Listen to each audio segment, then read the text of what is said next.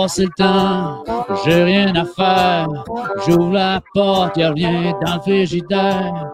Je me trouve une bière, je l'échappe à Maudite misère, je tombe en enfer. Avant de partir sa brosse, il faut déguster la belle brosse. Avant de partir sa brosse, il faut déguster la belle brosse.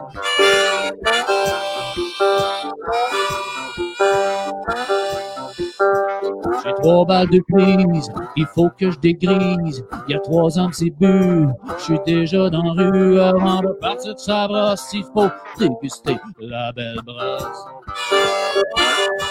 Avant de partir sa brosse, il faut déguster la belle brosse. J'ouvre la porte dans le fond, trouve du bon houblon, va pas trop loin, on a tout ça dans le coin. Il faut que tu bouges, traverse au toit rouge, oublie tes soucis, appelle tes amis avant de partir sa brosse, il faut déguster la belle brosse. Avant de partir sa brosse, il faut déguster la belle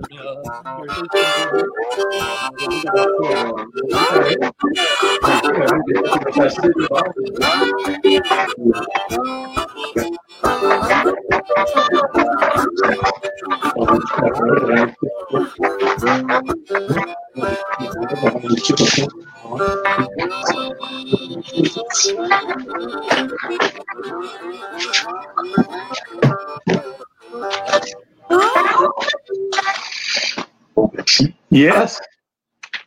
Salut Vincent. Salut Martin. Comment ça va? Salut Vincent. Là, euh, hein, c'est. Je sais pas si les gens le voient, là, mais on a un plexiglas ici qui nous sépare. C'est de toute beauté. Hein? Donc, euh, on se prépare pour les terrasses, pour les, les restaurants. euh, je sais pas, là, on va- Qu'est-ce que t'en penses, Francis, ça date? Écoute, euh, c'est une super belle formule. Quand même, je te cracherai dessus, ça marchera pas. Moi, ça va m'en prendre un parce que je- quand je chante, je suis postillonne. euh, À, à Sherbrooke, euh, il y a une année, euh, j'étais allé à Boostify. Pour ceux qui m'écoutent, là, il avait mis un. euh, le, le band, il y avait un, un plexiglas devant son band parce que la, la bière volait partout. C'est, euh, il y avait des parties à BTB, Gaspésie, c'était assez, ça dégénérait. oh boy. Donc, Vincent, le beau temps, ça- c'est le fun. C'est le fun. On a fait un... Les vacances s'en viennent, même si on enseigne à distance, les vacances s'en viennent. deux semaines. Deux semaines, hein? Là, les gens euh, qui nous écoutent, ne soyez pas gênés. Si le son n'est pas bon, on va s'organiser. On, on essaye ça là, aujourd'hui. On, on essaye toujours des tests, là, Francis puis moi. En fait, plus moi que lui. là. Donc, euh, aujourd'hui. euh, je suis le cobaye, moi. oui, mais euh, écoute, euh, est-ce que tu nous vois bien, Vincent? C'est très, très bien, Francis. Il faudrait peut-être qu'il se tasse un peu vers sa droite. On va juste reculer. Ça, c'est bon? OK, ça, c'est bon. Merveilleux. Le son est bon? Le son est excellent dans mes oreilles. Moi, ça sonne super bien. là. Non, écoute, on, on est, on est seté. euh, on va y aller. euh, on va essayer d'aller un peu plus rapide pour le, le début parce que, euh, Francis, t'as mis ton chandail des Lions? Yes! Caroline, t'as la casquette des, des Orioles aussi? Ouais, t'es un gars de Saint-Guéron. Hein, Jérôme, on a un invité qui a quand même donné pas mal de son temps pour euh, sur, euh, le- sur ça. Peux l'accoter sur moi, c'est pas grave. Donc, Marc Boursier, tantôt, va arriver. Il va nous euh, rencontrer quelqu'un d'intéressant qui a donné beaucoup de son temps à bénévolat euh, et, et autres pour la ville de Saint-Jérôme. Alors, c'est pour ça qu'on on a mis nos, euh, nos chandails respectifs. Alors, un coup de cœur de la semaine, Francis, as-tu euh, regardé ça un peu? Honnêtement, euh, la semaine a passé assez rapidement, euh, mais, euh, mais j'ai vu quelqu'un qui a fait un beau setup avec un Youpi. Ah oui! Hein, quand même. C'est Puis pas, je que ami, euh, Joël Savoie Oui. qui a fait un beau clin d'œil avec une annonce du retour du baseball mineur. Et Youpi était là. Et oui, la BAT 50, euh, à l'époque, ceux qui allaient au stade olympique, euh, la BAT 50 était un fier commanditaire de nos expos, nos amours. Fait que, euh, moi, je pense que pour la mise en scène, euh, Tu lui donnerais à lui? bon, je lui donnerais à- C'est j'ai, euh, Monsieur Savoie, tu, vas- tu vas gagner un, un cruchon La Belle Brosse. Il y, a, quand même quatre produits intéressants euh, euh, disponibles. Euh, Yannick Garon, euh, ton prix est toujours au froid. Tu peux venir quand tu veux. Ensuite de ça, le toit rouge, toujours, toujours dans le coup avec la livraison, commande en ligne, etc. Je dois remercier le Thierry de la microbrasserie Matera Montréal qui m'a donné une bonne demi-heure au téléphone la semaine passée pour jaser un petit peu de son entreprise. C'était bien intéressant. Évidemment, Antoine Dehaye pour euh, son temps. C'était quand même assez drôle. Euh, j'ai parlé avec euh, Louis Carpentier qui a la shop à café, puis ça lui a rappelé euh, certains souvenirs de, de, de, de Brosse quand il était jeune avec ses chums au chalet. Donc, Antoine, c'était quand même très intéressant. Je l'ai, réécouté au complet. J'ai mis des segments là, sur la page pour que les gens puissent avoir peut-être un, un meilleur, meilleur aperçu. Alors voilà pour ça. Euh, il y a eu à peu près deux. On est rendu à 269 vues pour ce live-là. Ce qui est quand même pas rien. Quand même. Mais bon. Alors euh, voilà. Tirage, le, bon, le tirage, on a fait, on a fini par euh, truquer quelque chose. Là. On a compilé des trucs, puis Michel Jeté a gagné le trio pack de, de Monsieur Vagabond, Olivier Bourrette, qu'on remercie encore une fois. Oui, c'est le fun, ça, d'avoir des, des, dons comme ça. Hein? On en a deux autres aujourd'hui. Ah oui? Deux autres dons. On passe au travers ou. Non, non, on n'a pas le droit. On n'a pas le droit? Non, on n'a pas le droit. Donc, alors, euh, aujourd'hui, le centième commentaire va, va, va se voir gagner un, euh, un 4-pack de Shawbridge. Oh! Donc, euh, le, le, le, le 4-pack, je le montrerai tantôt. Et il y a un deuxième 4-pack en jeu qui, euh, c'est Marc Boursier qui va, il va poser des questions tantôt, cinq questions de hockey. Et celui qui répondra 5 en 5 va se mériter le, le, 4-pack. Donc, on va faire ça. OK, on a, on a complexifié la patente. Ouais. Euh, Marc, il a dit j'aurais des questions. Ben, OK, on fait un concours avec ça. C'est bon, c'est bon. Je, Qu'est-ce que tu en penses? Ah, regarde. On paye, hein? Oui, on va, on va déloger bientôt euh, Price is Right. Ouais, on va sortir euh, M. Parker. Ouais, il est pas déjà mort. je sais pas. hey, ça fait du bien de voir proche, Francis, ta barouette. Mm -hmm. euh, Jusqu'à date, ça va tout le monde? Je pense que personne n'a l'air à se plaindre. Alors, euh, aujourd'hui, on fait Boréal. C'était pas ça le plan, on va être honnête. On avait quelqu'un qui était euh, prévu, mais cette personne-là euh, s'est décommandée pour des raisons personnelles. Mais on, on, va le reprendre. Il va être là. J'avais commencé mes devoirs, tout ça. Donc là, Francis, tu me parlais de Boréal depuis longtemps. Oui, c'est la mère de. de... Ben, c'est les pionniers. Oui, oh, ouais, plusieurs microbrasseries. C'est eux autres qui ont qui ont comme été les, euh, précurseurs euh, au Québec. Voilà. Alors, je me suis mis à faire des devoirs, puis bon, j'essaie de trouver une ligne, un contenu intéressant comme d'habitude. Et puis, euh, j'ai trouvé, ce qu'on va faire un peu comme programmation, ça va être de faire un parallèle avec l'histoire des brasseurs dans le temps du régime français jusqu'après la Deuxième Guerre mondiale. Et on va prendre Boréal en parallèle. Donc, un peu des, histoires, vous allez comprendre, peut-être que là, c'est pas clair, mais quand je vais le dire, quand je vais l'expliquer, ça va être clair. Alors, ça va être régime français, régime anglais, révolution industrielle, prohibition. On se souvient de la prohibition? Oui. Et l'après-deuxième guerre mondiale. Alors voilà. Puis, euh, Francis, tu as pogné un brin d'actualité à Arcan aujourd'hui, euh, cette semaine? Oui. On a parlé de, ils ont parlé de la législation. Euh, ils ont parlé de la législation sur l'alcool. Alors, vous savez, euh, si vous vous présentez, mettons, avec des enfants, vous allez sur une terrasse, ben là, des fois, vous avez le droit, d'autres fois, vous n'avez pas le droit d'amener votre enfant sur la terrasse. Des fois, ils vont vous dire en dedans. Euh, des fois, vous allez remarquer qu'il y a des restaurants qui livrent la bière, livrent du vin, mais ne peuvent pas livrer euh, euh, des boissons à base de, de, pas de malt, mais de vodka, des trucs comme ça. Fait qu'il y a plein de particularités euh, dans ce monde-là. Excellent. Euh, J'en ai écouté un petit bout. Finalement, l'Internet, euh, je, je, pense que je suis arrivé à destination.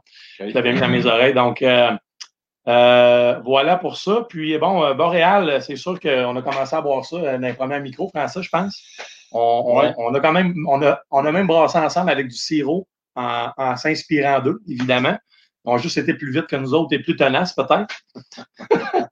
Bref, euh, j'ai lu que eux autres, dans le fond, leur créneau, c'est persévérance, ténacité, euh, mais aussi les grands espaces, le chalet, la nature. C'est pour ça qu'ils ont appelé ça Boréal. C'était euh, leur, leur, leur, raison. OK, good. Je ne savais pas. Ben, j'ai lu ça dans, dans mes mon, nombreuses lectures euh, journalistiques. Beaucoup d'articles sur, évidemment, quand, quand la business a un, un, une longue vie, ben, c'est plus facile de trouver des, des informations. Michel, qui vient de, de, se joindre à nous. Salut, Michel. J'espère que tu as aimé la bière de Vagabond. Donc, euh, on, a, on va commencer tout de suite avec la première bière, puis on va discuter pendant qu'on va siroter cette bière, Francis. Yes. On nous a demandé de la présenter un peu plus, l'étiquette. Donc, ici, on a l'Escapade. Oui. Qui est un produit que moi, j'ai trouvé euh, directement là-bas euh, euh, au, à Montréal. Je ne sais pas s'il y en a qui l'ont trouvé ailleurs, euh, dans un IGA ou Vincent? Oui, IGA, ouais, chez nous, comme je vous ai dit, là, il y en a beaucoup. Là. Beaucoup de variétés, puis les Boréal, ils les quasiment toutes. Là. OK. Je pense que ton son, quand tu parles, il n'est pas super, mais je pense que ça, ça déjoue quand tu joues, c'est ça? Ah, c'est ça, ça se peut. OK, bon, on va regarder demain. Alors, c'est une. euh, J'ai pris celle-là en premier parce que le premier thème qu'on va traiter, c'est un peu euh, tu sais, le- le- le- l'escapade d'un couple qui part à une business puis qui, s- qui font de la bière, mais on, on va, on va revenir dans le régime français, puis on va parler des deux, euh, des, de ceux qui ont parti boréal, on va mettre ça en parallèle. Donc, euh, c'est une petite bière, une, une vite bière, Vite du pire. parce qu'avec ça, tu Ah, bois vite. Ça se boit vite, Ça se boit vite. Ouais, euh, c'est bon. 3,5% d'alcool. Ouais. Alors, euh, Euh, là, j'ai remarqué malterie, eau, la flamme. C'est quoi ça? C'est, y a-tu un. C'est une bonne Euh, question qui m'a échappé, je te dirais. Peut-être que quelqu'un va faire une recherche pour nous autres. Euh, Il y a peut-être des gens même de, de, de Boréal. là. Hier, j'ai parlé avec Alex Boulanger ou Bélanger, je suis mélangé un petit peu, là, mais euh, on s'est parlé hier, puis euh, ça l'intéressait. Peut-être qu'elle est là, puis qu'elle va nous le dire. Euh, mais euh, bref, c'est une, une bière, une bière blanche de style belge aux agrumes. Ne coûte pas trop les agrumes, honnêtement. Ben, au nez, euh, au nez, pamplemousse est là euh, présent. Tout à fait. Tout à fait. Hmm. Oui, la malte, malterie colle la flamme. Je ne sais juste pas d'où ça vient, par contre. Mais je, suis sûr- je suis convaincu que c'est québécois. Il encourage énormément le Québec euh, au niveau des produits. Écoute, c'est, doux, ça. C'est bon, hein? Ouais, c'est bon, ça, ça se boit bien, ça, c'est clair. Ouais. Colle la flamme, si quelqu'un peut se regarder ça pour nous, là, j'ai vraiment. Mon 5% de marge d'erreur, il est là, je l'ai passé là. Il est là, désolé de t'avoir mis euh, en boîte. Tu l'avais noté, même, ici. Ah, peut-être. Ben, je l'ai noté ici, là, malterie de colle la flamme, mais bon. Partenariat. Hey, Joël Savoie, le, le gagnant de la photo de la, de la semaine, est parmi nous. Donc, euh, Houblon, euh, Altero Blanc et Nelson Sauvin. Et Nelson Sauvin il a déjà fait une bière qui s'appelait la Willie Nelson. ouais. C'est un houblon qu'on appelle le, le- le- le- le Nelson Sauvin. Puis euh, Marc Portugais a eu la brillante idée de l'appeler la, la Willie Nelson parce que c'est un guitariste euh, country, je pense, Vincent? Ben oui, Un chanteur. Ah oui. Ah, tu connais? Ouais, guitariste euh, country. OK, ça- je, sais qu'il joue de la musique. Une légende. Ah, pour vrai? Oui, Oui, road again. OK. Hein, c'est ça, Vincent, On the Road Again? C'est lui, On ça? the road again, effectivement. Hein, si on aurait pu demander ça. Joël, il dit Vous n'êtes pas chez Gary, on aurait dû y penser, ça aurait été bon, mais je pense que Francis serait arrivé à 7 heures, par exemple. Euh, non. Hmm. 8. Ah ouais, c'est ça. Alors, pour venir à cette bière-là, euh, quand même assez léger. Euh, des notes de fleurs, florales, un peu coriandre, Marc Portugais. Tu l'aimerais pas trop? C'est vrai, hein, coriandre, t'as raison, mais c'est assez, assez ténu comme, euh, comme goût. Là. Y a pas, euh, c'est une bière de soif, comme t'aimes dire, mon Marty. Bière de soif, désaltérant. Oui. Bien fait de commencer avec celle-là. Oui, oui, c'est. Alors, euh, je vais euh, commencer par euh, les premiers brasseurs en Nouvelle-France, euh, pour ceux qui nous écoutent. Ce que j'ai trouvé le fun à lire, c'est qu'on ne faisait pas de la bière par désir, on le faisait par besoin. bon, ça. C'est quand même intéressant. Bon. Et c'est évidemment pourquoi on a fait la bière au Québec au lieu du vin où il, y avait, il y avait une boisson en France qui était bien populaire, qui cogne en tabarouette pour ceux qui ont déjà goûté à ça. De l'eau de vie. Oui. De l'eau de vie, ça cogne en tabarouette, je vous garantis. Euh, c'est- à la limite pas bon. Évidemment, ici, il n'y avait pas ça. là. Il n'y avait pas les, les- les fruits pour le faire. Alors, ils se sont un petit peu rabattus sur euh, la bière. Alors, euh, ce que j'ai trouvé int- intéressant, c'est que dans le fond, le lait et l'eau, eux autres sont remplis de, micro-organismes qui ont des bactéries, alors que la bière, vu que tu la boues, vu que tu la boues, elle tue tous les microbes. Donc, ils se sont dit, avec la bière, on ne sera jamais malade.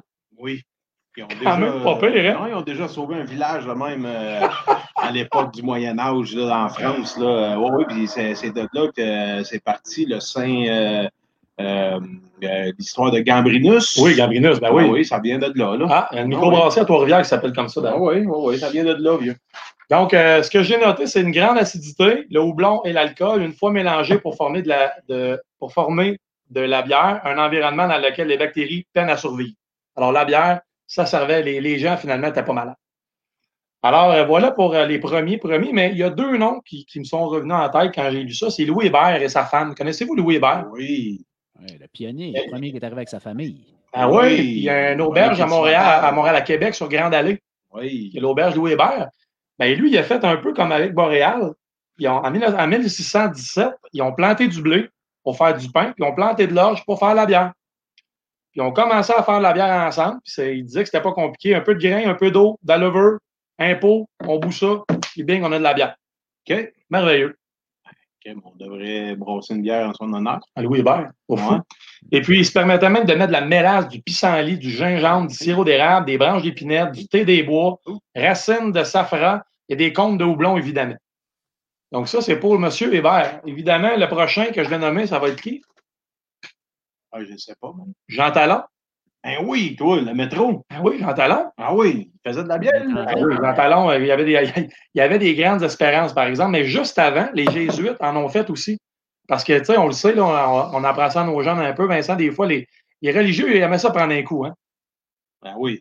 Hein, ils aimaient ça prendre un coup. Puis ceux qui connaissent la bière Saint-Ambroise, Oui. mais il y a eu le frère Ambroise qui a fait la première bière ici en Nouvelle-France. Donc en 1611 exactement. En fait, c'est 1647 qu'est partie la première brasserie euh, qui était juste euh, pour les Jésuites. Dans le fond, c'était pas pour les autres. D'où l'express- l'expression euh, fumant comme un jésuite. Oh, Non? je la connaissais pas celle-là. Moi non plus, mais euh, je l'ai dit. Alors, ce qui nous amène à M. Jean Talon. Jean Talon qui avait des. euh, il y avait des, euh, il y avait des, des, des penchants pour la bière. Il n'était pas, il était pas tant, euh, il était pas tant vin, il était plus bière. Puis il vient d'une région qui s'appelait Artois, en France. Pas D'où de Stella Artois. Ben oui. Il y a tout le temps des liens à faire quand tu fais des recherches. Ben C'est incroyable. ça arrange avec le gars des vues. Tout arrangé. C'est tout arrangé. C'est incroyable. Donc, son projet à lui, dans le fond, c'était on va, on va, en donnant des terres avec les seigneuries, tout ça, ben, les gens vont cultiver leurs terres puis ils vont pouvoir faire leur propre bière. Ce qui est quand même pas bête, en fait. Puis, euh, il y avait comme trois objectifs. Qu'il y avait celui-là. Il y avait aussi le fait de limiter les importations d'eau de vie parce que cette eau de vie-là, je vais, je vais le citer, moralement, une brasserie pourrait éloigner les gens de la boisson du démon, soit l'eau de vie. Donc, Jean Talon, selon Jean Talon, l'eau de vie transforme les sauvages et les Canadiens français en misérables ivrognes. Pas tard, c'est encore de même aujourd'hui. Ça se prend du fort, là, hein, vieux? Le problème de Jean Talon, c'est qu'il ne savait pas compter. Ah non? Non. Il, fait, il a inventé la brasserie du roi qu'on appelait, le roi a signé, c'est beau, pas de problème. Il faisait 4000 barils par année. Mais il n'y a personne qui buvait ça, il manquait de monde. Donc, euh, finalement, euh, ça, ça a comme tombé à l'eau. Juste pour faire une, une genre de proportion, quand John Molson a fait sa brasserie en 1786, ça repré- euh, Jean Talon faisait 20 fois plus de bière que, que, que, que Molson en faisait en, en 1786. Fait que finalement, la, la- la demande a, a vraiment diminué. En 1675, il a vendu ça, puis c'était terminé. Évidemment, on enseigne ça à nos jeunes, Vincent, le, le- le système mercantile, c'est ce qui a tué un peu la, la- la brasserie de la brasserie de talent. Ben ouais. Empêcher la diversification économique. Hein, hein? Nous autres, on connaît ça. Là, je vais faire un lien avec Boréal. C'est là qu'on commence un peu le concept. là. Alors, euh, Louis, euh, pas Louis, mais Laura Urtnowski, je sais, je- peut-être que je donc, le dis pas bien, là. oui, donc. Lu- Laura U-R-T-N-O-W-S-K-I. Non, ski. Donc, euh, et son conjoint Bernard Morin, pour arrondir leur fin de mois, on commençait à faire de la bière. On a commencé comme ça, avec du sirop, là, comme on faisait dans le temps, Francis. Oui. Puis, bon an, elle a commencé à faire du tout grain avec lui. Puis, elle a commencé à acheter des livres pour des lovers, pour apprendre un peu comment on fait, là. Fait que là, elle a dit, j'avais, attrapé la piqûre, mon diplôme d'histoire ne me, ne me menait nulle part. J'ai pris un premier emploi dans une Ouais. boutique de fabrication de vin et de la bière et je suis parti avec ça. Là, il disait-tu s'ils ont commencé ça, ils habitaient à Sainte-Thérèse au départ? Je reviens avec ça. Oui. aimer ça? Tu vas aimer ça? Désolé. Non, c'est correct, tu m'arrêtes quand tu veux. là, les gens nous arrêtent. Là. Oui. Ben oui, ben oui. Bernard, ben oui, c'est là qu'on vient. Simon Dubé, salut. Euh, donc, évidemment, euh, je pense que Laura était très curieuse. Elle est allée faire des études en Californie, à San Francisco, euh, à la microbrasserie Anchor Steam. Elle allait apprendre des trucs là-bas. Puis quand elle est revenue avec son chum, euh, M. Morin, ils ont fait un plan d'affaires. On cherchait de l'argent, évidemment. Puis ils, se sont trouvés un autre actionnaire qui était son frère, euh, Bernard Morin. Et puis, euh, ils ont débuté l'entreprise Boréal. Et c'est là que je, prends Boréal, je prends Jean Talon, je les mets ensemble. C'est là le parallèle que j'en fais. Donc, euh, 88, la Boréal commence. Est-ce qu'il y en a qui savent quelle bière euh, ils ont fait en premier là, pour les connaisseurs de Boréal, à part toi, Francis, Ouais. puis Vincent? Ouais. Est-ce qu'il y en a là, qui pourraient nous répondre? Que- quelle bière est sortie en premier? Et douce. Et douce. Ouais, là, les gens ne savent pas. là. Il n'y a, il y a pas de collant, il n'y a pas d'étampe, hein, Vincent, pour ça? Non, vraiment pas. Tu aimes ça, donner des collants, des étampes. Hein? Hey, je peux-tu te dire d'abord? Vas-y. Hey, la rousse! Moi, je me souviens, j'étais au dépanneur Label en 87, 8. En 88, 88. ça a commencé. Oui. Et puis, euh, ben, dépendant de la baisse de 87. Et puis, euh, quand tranquillement, pas vite, il y a eu euh, cette bouteille-là, toi, avec une espèce de losange gris métallique, puis un ours dessus. Ça, ça avait de l'air homemade, mais euh, un fichu bon produit. Hein? Puis, moi, c'est Pierre-Éric Thibault qui m'a amené à ça. Ah. Ouais, ouais, ben là, il était, d'après moi, il était tanné que son frère et moi, on boive de la, la Labatt bleue ou de la Budweiser ou euh, peu importe. Là. Fait que, euh, fait que c'est ça, c'est lui qui, qui a initié ça, son frère. Ah. Puis après ça, ben là, il lui a amené ça, puis c'était de la, de la foutue bonne bière, Ouais. franchement. Évidemment, la rousse, là, on le rappelle, ça n'existe pas. là. C'est c'est la Red Hell qu'on qu'on dit, mais c'était le fun, eux autres, parce qu'ils avaient donné des couleurs à leur bière. Tu sais, la blonde, la rousse, la brune, la noire, la blanche. Fait que c'était Ah, quand même le fun pour nous autres qui étaient. On connaissait pas ça tant, mais en même temps, ça nous aidait à, à comprendre un peu plus le milieu de la bière. tu sais. Ben, ils, ont, ils ont vraiment changé le- le- la dénomination des, des bières au Québec. Là. Tu sais, Aujourd'hui encore, on dit euh, une vrai. une blonde, euh, euh, amène-moi une noire. tu sais, c'est- ça. Là. Ils ont vraiment, dans la culture populaire, ça va rester, ça. Là. Je pense que oui, puis on le fait pareil. On le dit encore. Ben oui, On le dit encore. ben oui. Tu sais, les vides bières, moi, je dis pas ça, je dis une, blanche. là. Une bonne C'est Une blanche. bonne blanche. Ensuite de ça, c'est là que ça devient intéressant, Francis, parce qu'ils ont commencé ça à Saint-Jérôme. Ah, Qu'est-ce qu'ils ont fait à. Saint-Jérôme, vous pensez? Ceux qui le savent, là, ils ont acheté quelque chose. Acheté, les, tu sais, les, les gens de Saint-Jérôme, les vrais, là, les, les, les, Les Bernard. Bouvrette, puis les, euh, puis les Michel Jeté, puis les Tommy Desjardins, qu'est-ce qu'il a, acheté quelque chose pour l'aider à embouteiller? Une vieille business là, qui n'existe plus, mais quand même assez drôle euh, quand je vais le dire. Là, a quand même, euh, le produit existe encore. C'est juste que. Oui. Ouais. là j'ai oublié qu'il y a un 15 secondes de délai quand on parle français. C'est pour ça que les scouts, ils gagnent pas vite. C'est ça l'affaire. Ah. Il y a un 15 secondes de délai. Je l'avais oublié. Ben, la brasserie du 18 JF Kennedy, non, pas du tout. C'est pas ça. En fait, c'est même pas une brasserie. Ça n'a aucun rapport avec la bière, mais ça, ça aide à faire de la bière, ou en tout cas, du moins de l'embouteiller, ça, c'est sûr. Ouais. Donc, on va le dire, c'est euh, une ligne d'embouteillage Mountain Dew. Ouais. Ils ont acheté une ligne d'embouteillage Mountain Dew à Saint-Jérôme. C'est là qu'on commençait à faire de l'embouteillage parce que, dans le fond, 85 de la, de la bière, dans le temps, était consommée à la maison. C'était pas euh, les micros qu'on a aujourd'hui. Et puis finalement, euh, Boréal a pris un peu la place sur les tablettes. Puis ce que, Laura a dit, c'est euh, on arrivait avec le sourire, puis les dépanneurs, puis les, euh, puis les, euh, les commerces disaient OK, c'est beau, je vais prendre des caisses. Elle avait un sourire contagieux, puis les gens l'aimaient bien. tu sais.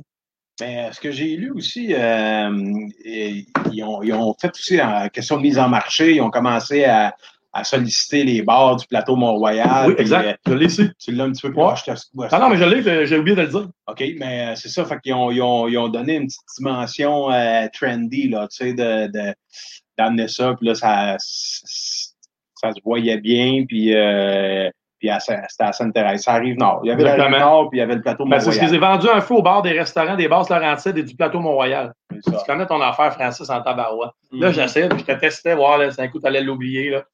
Tu vas avoir un collant, moi? Euh, je t'en donne un. Avec un étang, s'il te plaît. Merci, Vince. C'est bon. Mais euh, OK, ben, c'est good. C'est un peu le, le premier volet là, du régime français. Puis euh, je suis pas pire en time parce qu'à vers écart, euh, Marc va arriver puis on va tomber dans le régime anglais.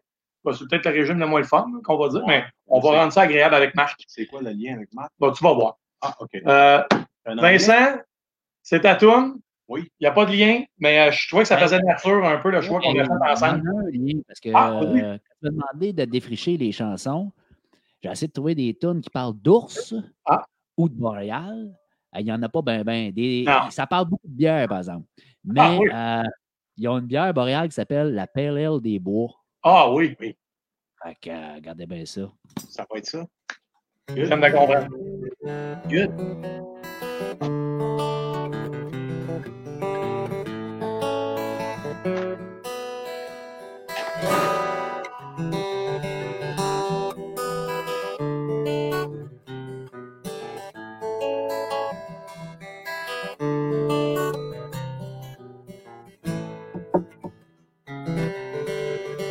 À l'heure où les gens s'éveillent, à l'heure des poules, l'heure des foules. La rue était pleine de soleil, j'ai pris train de 7h20. Descendu dans un village, sentais le bois, sentais le sapin. J'entends des bois dans son arbre, je sens loin, mais je me sens bien. Laisse-moi pas venir en ville, tape-moi sur ma tête de bois. Fais quoi, laisse-moi pas tranquille, fais quoi, je veux plus m'en aller.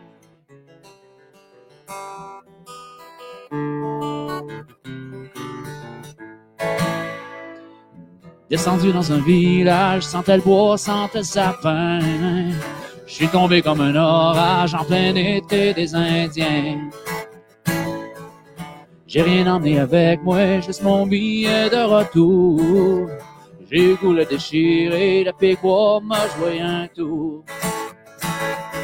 Laisse-moi pas venir en ville, tape-moi sur ma tête bois. Fais quoi, laisse-moi pas tranquille, fais quoi, je veux plus m'en aller.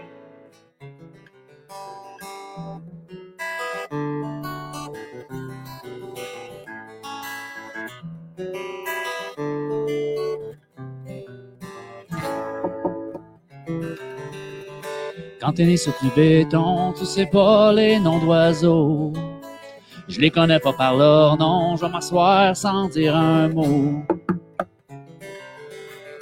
À l'heure où les gens s'éveillent, je suis monté jusque dans le bois pour me laver les oreilles en écoutant le piquois.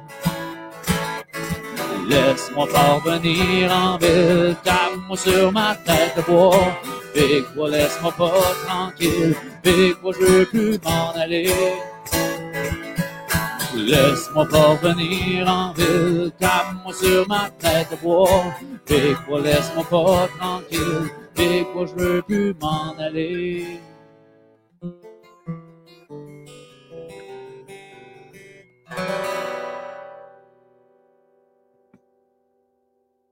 Bravo, Vince. Ça, Vincent, good job! Bravo, pas Vince. réchauffé, mais ça va s'en venir. Comment? T'as pas, réchauffé, là, ça va s'en venir. Ah, ben, c'est correct. là. Ça doit être une bonne tonne de réchauffement, ça. Prends une coupe de bière, vieux. Ouais, c'est ça que je vais faire. Ben oui, ben oui, ben oui, ben oui. Ouais, on est rendu à notre deuxième segment. Ça va bien? Good. On va, comment, on va faire l'inverse euh, parce que je vais attendre euh, Marc euh, pour qu'il nous parle euh, ben, du le lien avec le régime anglais. Fait que je vais faire euh, un entorse, mais on va présenter la bière qu'on boit avant. Oui, Donc, c'est la Crown Brand. oui. Ça, c'est une bière sur mesure pour Marc Portugais. Ça, Une brune. Ça, c'est une bonne brune. Elle est. J'ai goûté hier parce que j'ai m'a demandé une petite commande. Je suis allé y emporter six chez eux. On en a bu cinq. Non, c'est pas vrai. on en a bu deux. Mais euh, je la connaissais pas. Je sais pas si tu la connaissais, Vincent. Non, ben, je la connaissais de nom, mais euh, j'ai pas goûté. Je suis pas un maniaque de brown pour de vrai, mais franchement, très, très bonne. Très, très, très bonne. Typique anglaise, franchement. C'est pour ça qu'on l'a mis là, là. On est rendu au régime anglais. Puis les, les brown ale, c'est souvent euh, anglais. J'ai déjà expliqué euh, dans une des, euh, dans une des lives, là, que, comme quoi c'est une bière qui a perdu un petit peu de son essence, mais qu'on aime bien ramener de temps en temps. Pourquoi? Parce que c'est rare que c'est houblonné. tu sais, Ça goûte souvent la même affaire, caramel, noisette. Et celle-là, il y a du biscuit Graham. Ah oui? Ouais, ça, il y a vraiment des. euh, c'est écrit sur la canette en plus de ça, si je ne me trompe pas. Donc, euh, biscuit Graham, ben oui. Donc, biscuit Graham, je remonte la canette. Donc, euh, une Crown Brand. Puis, euh, ouais, c'est ça. Vraiment une, une typique anglais. Ils se sont pas trompés, là. Ils ont parti à la recette. Mm. Puis, euh, mais au nez, par exemple, plus que de la noisette, là, je sens du, comme quasiment du chocolat, ça se peut-tu? Ben, c'est sucré, là. Ben, D'après Ah, moi, c'est le biscuit c'est Graham ça. qui fait que c'est sucré au, au bout, là, parce que on s'entend qu'un biscuit Graham dans un s'mores, là, c'est bon en temps, là. Hein? Le temps des s'mores, les feux s'en viennent, c'est pas déjà parti. Mais ça, avec un s'mores, euh, n'importe quand, là. Très bonne. Ah oui. Mm. Ouais, Très bon choix. Puis, euh, faire une petite, une petite parenthèse, c'est bière anglaise. Souvent, à l'époque, ils prenaient ça, eux autres, au déjeuner. Ah, Il faut tabarouette. savoir que c'était des bières qui étaient euh, faiblement alcoolisées. Ah, mais c'était vraiment, tu sais, c'est des céréales liquides. ça, C'est là. vrai. Ça goûte la, ça goûte la céréale, t'as raison. C'était des céréales, c'est- c'est- c'était flat un peu, là, tu sais, la C'est bière anglaise, c'est ça. Ben, le côté, ouais, c'est ça, c'est le côté caramel qui est le fun. Tommy Desjardins se joint à nous. Euh, salut Tommy. William Marin, je ne connais pas, mais salut William. Ah ben oui, mais William, c'est toi qui es à Matera. J'avais oublié. On s'est parlé la semaine passée, effectivement. Donc là, je vais faire euh, l'inverse, euh, côté histoire, je vais inverser le temps. Je devais commencer avec le régime anglais avec John Molson, parce qu'on peut pas, euh, on peut pas ne pas parler de John Molson, quand même. là. Alors, euh, on va y revenir tantôt avec M. Boursier, qui va se joindre à nous dans pas long. Alors, euh, Boréal, euh, dans le fond, pourquoi je l'ai un peu comparé à, à John Molson, c'est que Ouais. 94, Ouais. le- le- l'entreprise quitte euh, Saint-Jérôme pour Blainville. Et là, euh, a grandi énormément la, la, la, la- la bâtisse, si on veut. Puis en 2006, euh, ils agrandissent d'à peu près 55 000 pieds carrés. Oui, c'est des pieds carrés. On ça. commence à parler de pieds carrés, c'est plus que le 12 pieds carrés ou le pied carré de la brasserie de terrasse. On va s'entendre là-dessus. Oui, ça en fait beaucoup, ça m'en Ça en fait surtout beaucoup à boire. Avec cette superficie-là, il était capable de faire un million de caisses de 24 par année. Donc, ça commence à être une entreprise, je pense. Mais là, euh, excuse, j'aimerais voir le lien entre euh, déménagement à Blainville versus l'arrivée de John Molson. C'est à cause qu'il y a plein d'anglo-klaxons à Blainville? Non, il y en avait beaucoup à Saint-Jérôme. Non, c'est pas vrai. Non? non, c'est qu'il y avait besoin de plus grand, puis ils n'ont pas trouvé à Saint-Jérôme. Donc, ils sont allés à Blainville. Mais euh, pourquoi je fais le parallèle, c'est que John Molson, c'est une grosse entreprise. Ah! Par rapport à Jean Talon, là, tu sais, qui, était plus petit, puis tout. Là. Tes questions sont bonnes parce que les gens aussi n'ont pas compris. Là. Tu fais des liens, man. Tu fais des Moi, je liens. fais des liens tout le temps, c'est ça. Hein, ça, ça spin là-dedans, mais on essaie de. tu de, de- T'es comme, t'es comme un araignée, tu tisses des liens. je tisse des. ouais, c'est ça, c'est pas, ça, c'est pas bête. Pieuvre. Moi, j'aurais plus une pieuvre. Une pierre. Moi, j'aurais plus une pieuvre. Oui. Non? Ben, c'est moins beau, mais. OK. Tu as raison, dans le fond. Excuse, euh, ferme la parenthèse. Ben non, c'est bon. Fait que là, les autres, ils ont sorti six saveurs qu'on a dit tantôt. Là. Il y avait la blonde, la blanche, il y avait la noire, la cuivrée. Tu cuivrée. connais-tu la cuivrée? Cuivré. Euh, oui. Moi, Ah la oui, cuivrée, je me rappelle au Sainte-Élisabeth à Montréal. Oui. Ils la vendaient pas cher, puis tout à fait pas longtemps. Pas avec Ben. À Ben Marcotte, ouais. Je Oui. pense que chaque. Il n'y a, pas une personne qui n'a pas été malade en revenant de là chez Ben. Euh, c'est- la cuivrée, c'était mortel. Toi, Vincent, la, la cuivrée, t'as connais-tu? Oui, oui, la cuivrée, c'est sûr. Cuivrée, lambrée. C'était la plus dure en alcool, c'est pour ça. Là, Ah on pas habitué. Ah. Ah. La, cuivrée, en fait, c'est euh, c'était pas tant pour la couleur, mais c'était pour la face que tu avais le lendemain matin. T'étais assez cuivré. Donc, euh, voilà, eux autres, il n'y avait pas d'intérêt pour les États-Unis, contrairement à Dieu du ciel. Tu sais, on a parlé quand on a fait Dieu du ciel qu'eux autres, c'était plus facile. C'était plus facile à vendre aux États-Unis qu'ailleurs dans le Québec. Ouais. Eux autres, ils ont dit non, on ne va pas là parce que j'aimais ça. Elle a dit la bière, c'est comme du pain liquide. Est-ce que vous importez votre pain? La bière ne voyage pas bien. Ça, c'est Laura qui disait ça. Elle ne voulait, pas, euh, elle voulait pas traverser la, la- la bière euh, pour ces raisons-là. Puis c'est pas bête. euh, Je trouve ça bien, moi, honnêtement, comme euh, idée, comme vision de, de- Tu brasses ça local, tu consommes ça local, puis c'est pour ça qu'on ne voit pas de Montréal quand Ben, on va aux États-Unis. C'est ça, puis elle a dit, dans le fond, il faut que ça soit consommé le plus frais possible. C'est un peu comme le fromage en grains. Je suis convaincu qu'on peut manger une poutine en Alberta, mais est-ce que ton fromage va vraiment être bon? J'en doute. Donc, euh, voilà pour ça, euh, pour ce, ce- ce- ce volet-là. Je l'ai fait un peu plus court parce que Marc va vraiment nous occuper, puis ça va être le fun. Euh, oui, vraiment. Euh, après ça, donc, elle ajoute qu'aux États-Unis, il faudrait investir énormément sur la promotion de la marque parce qu'évidemment, aux États-Unis, il y a beaucoup de monde, beaucoup, beaucoup, de, de- de- beaucoup de sortes aussi. Donc, elle dit J'aime mieux me concentrer sur la fabrication de la bière que sur l'étude des lois de nos voisins. Pas bête. Donc, c'est vraiment une femme d'affaires qui parlait. Oui, oui, oui, c'est bon. Et pour euh, John Molson, dans le fond, euh, très simple, euh, c'est ça pour dire que John, parce que Marc va, va compléter, dans le fond, John Molson, c'est lui.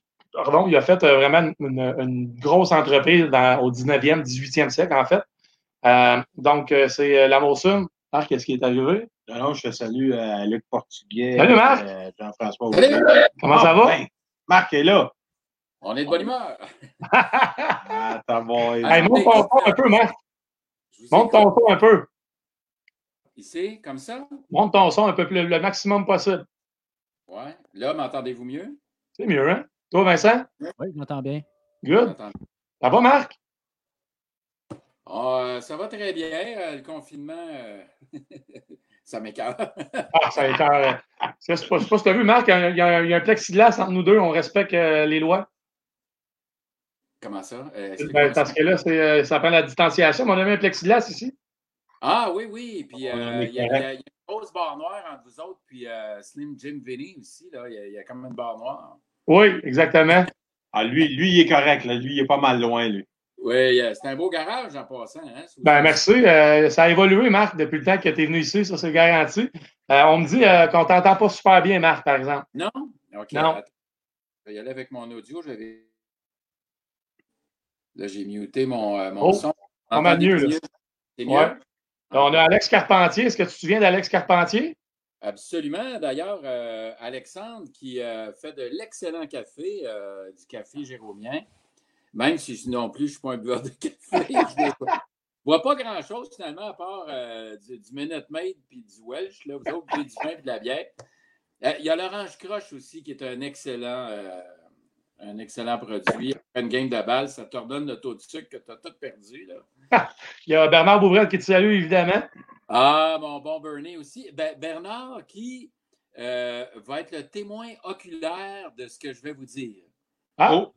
Oui, ben, Bernard était présent quand il y a une certaine partie des événements que je vais vous décrire euh, all right. se sont passés. Euh, il était là, lui, euh, à l'École Notre-Dame, c'était mon collègue. Alors, euh, Ben, c'est le fun. Puis je t'ai rendu à parler des Molson, justement, là, de la brasserie Molson à l'époque, en 1786. ouais. Puis Évidemment, moi, je voulais qu'on. Tu sais, on a jasé quand même un bon bout de temps au téléphone. D'ailleurs, c'était le fun, mais merci de ton temps, c'était très agréable. Puis euh, c'est juste que ce que tu vas faire comme un prof, va que tu le répètes aujourd'hui. Oui, tout à fait, tout à fait. Si j'en oublie, tu me le diras. Ah, c'est clair. Et euh, là, je le sais là, que tu me- on, on s'est arrangé qu'il y ait un concours de questions. Oui. la- Oui, Alors, mes questions sont prêtes. euh, parfait. Et, euh, évidemment, c'est porter sur le Canadien de Montréal. Ah, ben, ça, je Oui. pense que tu as un amour inconditionnel pour le Canadien, toi, Marc. Oui, oui, absolument. Euh, D'ailleurs, En gros, c'est juste pour dire qu'à Molson, euh, en 1786, il a parti une grosse, euh, une grosse business de bière. Puis en fait, il n'y avait aucun, aucun atout en bière. Il n'y avait pas de, de connaissances, mais il y avait beaucoup d'ambition. Puis il s'est dit, la bière, pour moi, ça va être avec ça que je vais faire de l'argent. Donc, il a fondé une, une brasserie. Puis, ses deux principaux clients, c'était des militaires au Fort Chambly, puis au, euh, à Saint-Jean-sur-Richelieu, qui a encore un, un- un camp euh, militaire là. J'ai des amis qui travaillent là, d'ailleurs. Et- Ouais, une école. Et puis, euh, ce, qui était, ce qui était bon avec Molson, c'est que c'était pas cher. À l'époque, ça coûtait. euh, une bouteille coûtait 5 sous. Et euh, les- puis on donnait une espèce de per diem aux militaires pour qu'ils soient capables d'en acheter 5-6 par jour. Je pense que les militaires, ils voulaient décompresser un peu. Yeah, C'était une commandite. ça a commencé de bonne heure. commencé de bonne heure. Ça s'en va dans le sens où je vais aller tantôt. Là. Ah, Écoute, ah ouais, euh, on, pourrait, on pourrait y aller à bien des sauces. Écoute, puis finalement, 1796, dix ans plus tard, euh, M. Molson brassait 54 000 barils par année. Donc, euh, je n'ai pas la population, mais lui, en tout cas, il n'a pas fait comme Jean Talon. euh, il en vendait de la bière, puis je te dirais même qu'il ne fournissait pas. Alors, pour euh, un peu mon introduction avec Molson, mais tu sais, Marc, juste pour qu'on situe les gens, on peut se dire qu'on est des amis quasiment. Oui, tout à fait. Ben, connaît. Puis on peut quasiment dire que toi, tu as, déjà euh, été un, un président d'honneur pour un tournoi de washer, la Belle Broche, je pense aussi. Absolument. euh, c'est une ligue, euh, c'est la seule ligue professionnelle de washer euh, au nord de Montréal que je connais. Euh, je tenais à souligner, je tenais à souligner, Marc, que j'ai gagné cette édition-là. Deux fois. Oui. Deux fois. T'es un champion. Deux fois, mais la deuxième édition, on était six. tu sais, c'est- On était tous dans le top 3. Ga- Gagné pareil.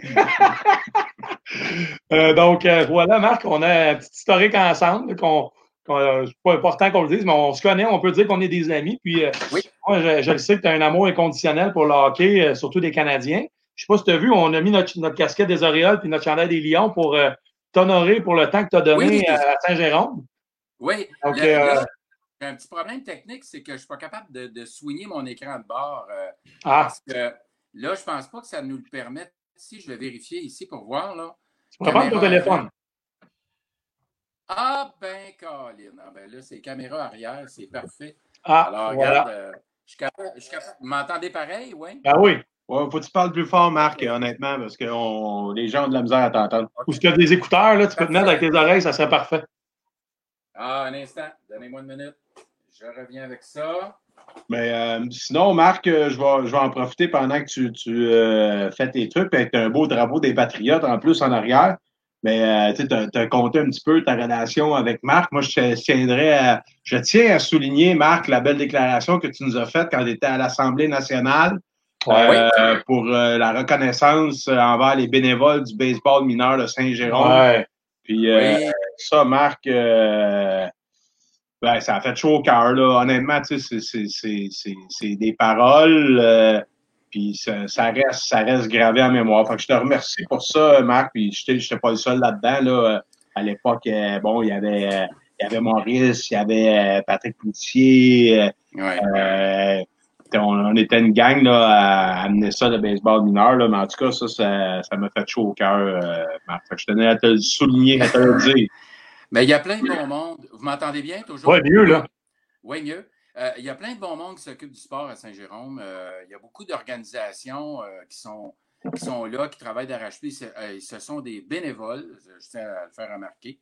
Euh, et entre autres, le baseball est une de ces organisations-là euh, qui, a fait que la popularité du baseball elle a augmenté avec les années, alors qu'on n'entendait plus parler des expos. Euh, Moi, je suis un gars de la génération des, des expos de Montréal.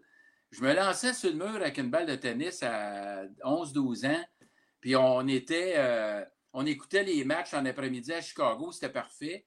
Fait qu'on on essayait d'imiter les prises puis les balles, on faisait rebondir la balle de tennis. Puis, euh, on écoutait les commentaires de, de- évidemment, à l'époque, c'était Claude Raymond. Et euh, il y avait euh, Jacques Doucet qui commençait à cette époque-là, mais il y avait d'autres commentateurs, mais il y avait Claude Raymond qui était là.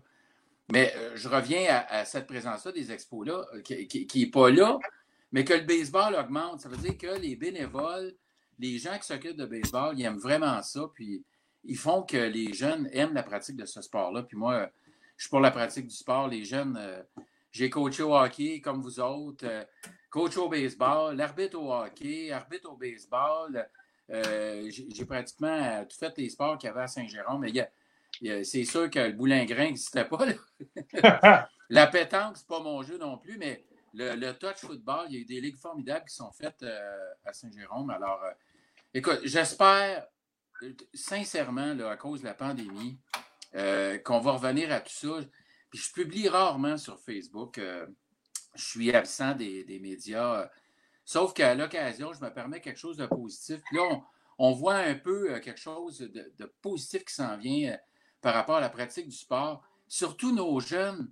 Les jeunes qui sont à la maison, vous avez des enfants, vous autres là, là et les ados qui, qui jouent au sport. Mon gars, il a joué Bantam 2A, euh, midget local après, pour, parce qu'il aimait ça, mais il faut que la pratique du sport redébute pour nos jeunes, puis pour les bonhommes aussi, là, comme moi. Là, euh, On a tous autres ici, ouais, nous autres ici. Euh, Est-ce qu'on a annoncé aussi les conditions pour le, le redémarrage de la Ligue de professionnelle de Washer de Saint-Antoine? Est-ce qu'il y a des conditions? Ah, le comité, pour qu'il se réunisse bientôt. C'est plus difficile un peu. Ben Marc, euh, mettons qu'on revient à, à nos Canadiens puis la famille Molson. Tu sais, moi, euh, moi, Molson, là, comme partisan de hockey, ça me dit pas tant de choses que ça. Parce que je pense pas que ça a la même valeur que dans ton temps. Et ça, je veux pas te vieillir, mais c'est que Ouais. tu as eu la chance de, de rencontrer Butch Bouchard. P- Pense pas que j'aurais eu cette chance-là. Tu l'as vu jouer, tu m'as donné des. Tu m'as donné un tape de ce gars-là que mon, mon beau-père de 79 ans avait le goût de brailler, puis il dit Comment ça que tu as ça? Toi, tu m'as amené ça, mais je te remercie beaucoup. Puis, ça m'a fait revivre des affaires peut-être que j'aurais pas pu vivre à- à- dans, dans le passé. Puis je pense que tu as quelque chose de particulier à dire par rapport à ça, parce que tu comme un, un- le seul gars au Québec qui a ça. Où, euh, Oh. Hier, j'avais ça quand tu as compté ça. Là. Oui, ben en fait, euh, j'ai, euh, il y a quelque chose qui m'est arrivé en 1983 et euh, qui m'est arrivé, c'est- c'est c'est- c'est vraiment le cas de le dire. J'ai mes amis qui travaille et qui travaillait, qui est retraité de la Molson, mais à l'époque, il était à l'ancien plan de la Molson qui est à Saint-Antoine. Je ne sais pas si vous vous souvenez de ça, mais euh, les, les trucks allaient à côté de la vitrerie, euh, je ne sais pas quoi, en bas de la côte, là, à gauche, là, et la, la bâtisse Molson était là.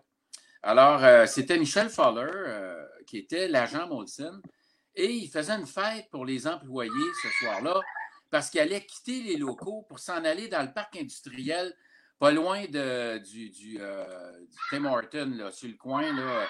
Ils sont là, là, les entrepôts de la Molson maintenant, avec les camions. Et euh, Faller, là, ce soir-là, se décide de passer six films euh, 16 mm des Canadiens. Bon, là, vous autres, là, Ouais. 16 mm, c'est le format qui était d'un cinéma dans l'ancien temps. Puis là, je Ça, c'est quelqu'un qui-. Les bobines. Ça, Marc, c'est quelqu'un qui roule la roulette. Là.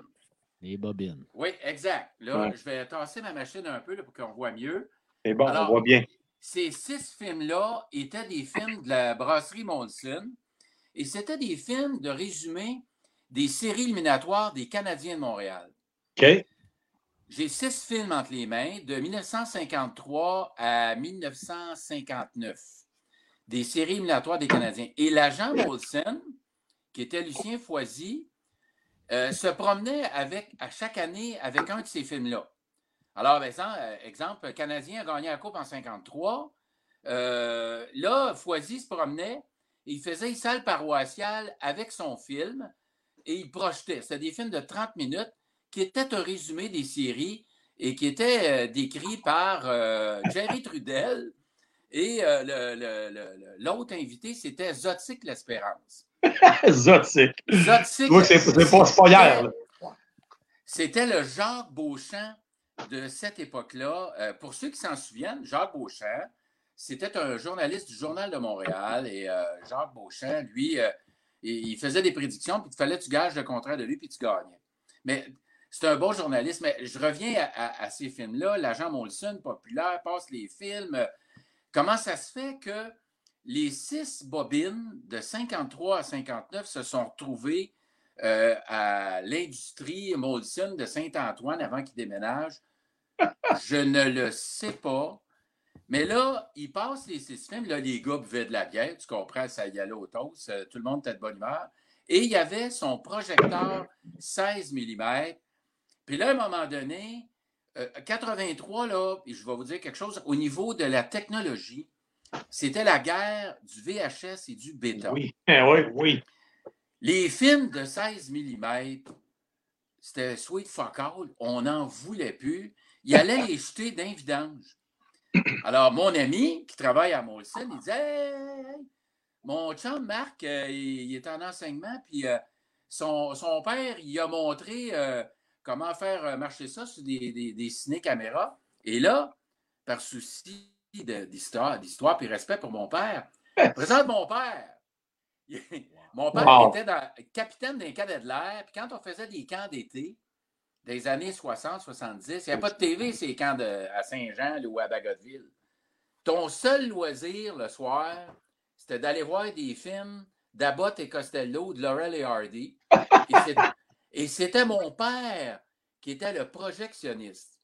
Ah, Mais moi, comme tout garçon, et euh, j'avais 12-13 ans, mon père, il voulait bien me le montrer comment ça marchait.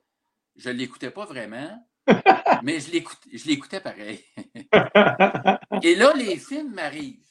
Alors, il y a juste un projecteur à la commission scolaire, c'était un Bell Owl, et je me retrouve avec ces six films-là. Je, je vous montre des, photos, là. je ne sais pas si vous les voyez bien.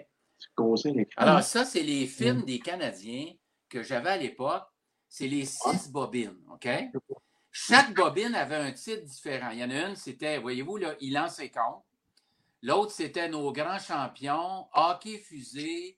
Euh, il y en a un autre, là, je ne sais pas c'est quoi, là, je ne me souviens plus. Euh, les meilleurs, le, plus beau sport du monde. Et j'ai les six films. Ça. Moi, qu'est-ce que je fais avec ça? Je les amène, puis là, Bernard va. ben, il l'a dit, je voulais t'interrompre, mais Bernard, il m'a dit que ça ne va pas te rajeunir, mais que tu, tu lui as présenté ça en classe. Oui, c'est ça. Je présentais toujours le même. C'était 1956 parce que les joueurs n'avaient pas de casse, il n'y avait pas d'annonce sur les bandes, il n'y avait pas d'annonce la glace. Puis souvent, dans des séquences filmées, on voyait qu'à Détroit, ce n'était pas des baies vitrées, c'était de la clôture.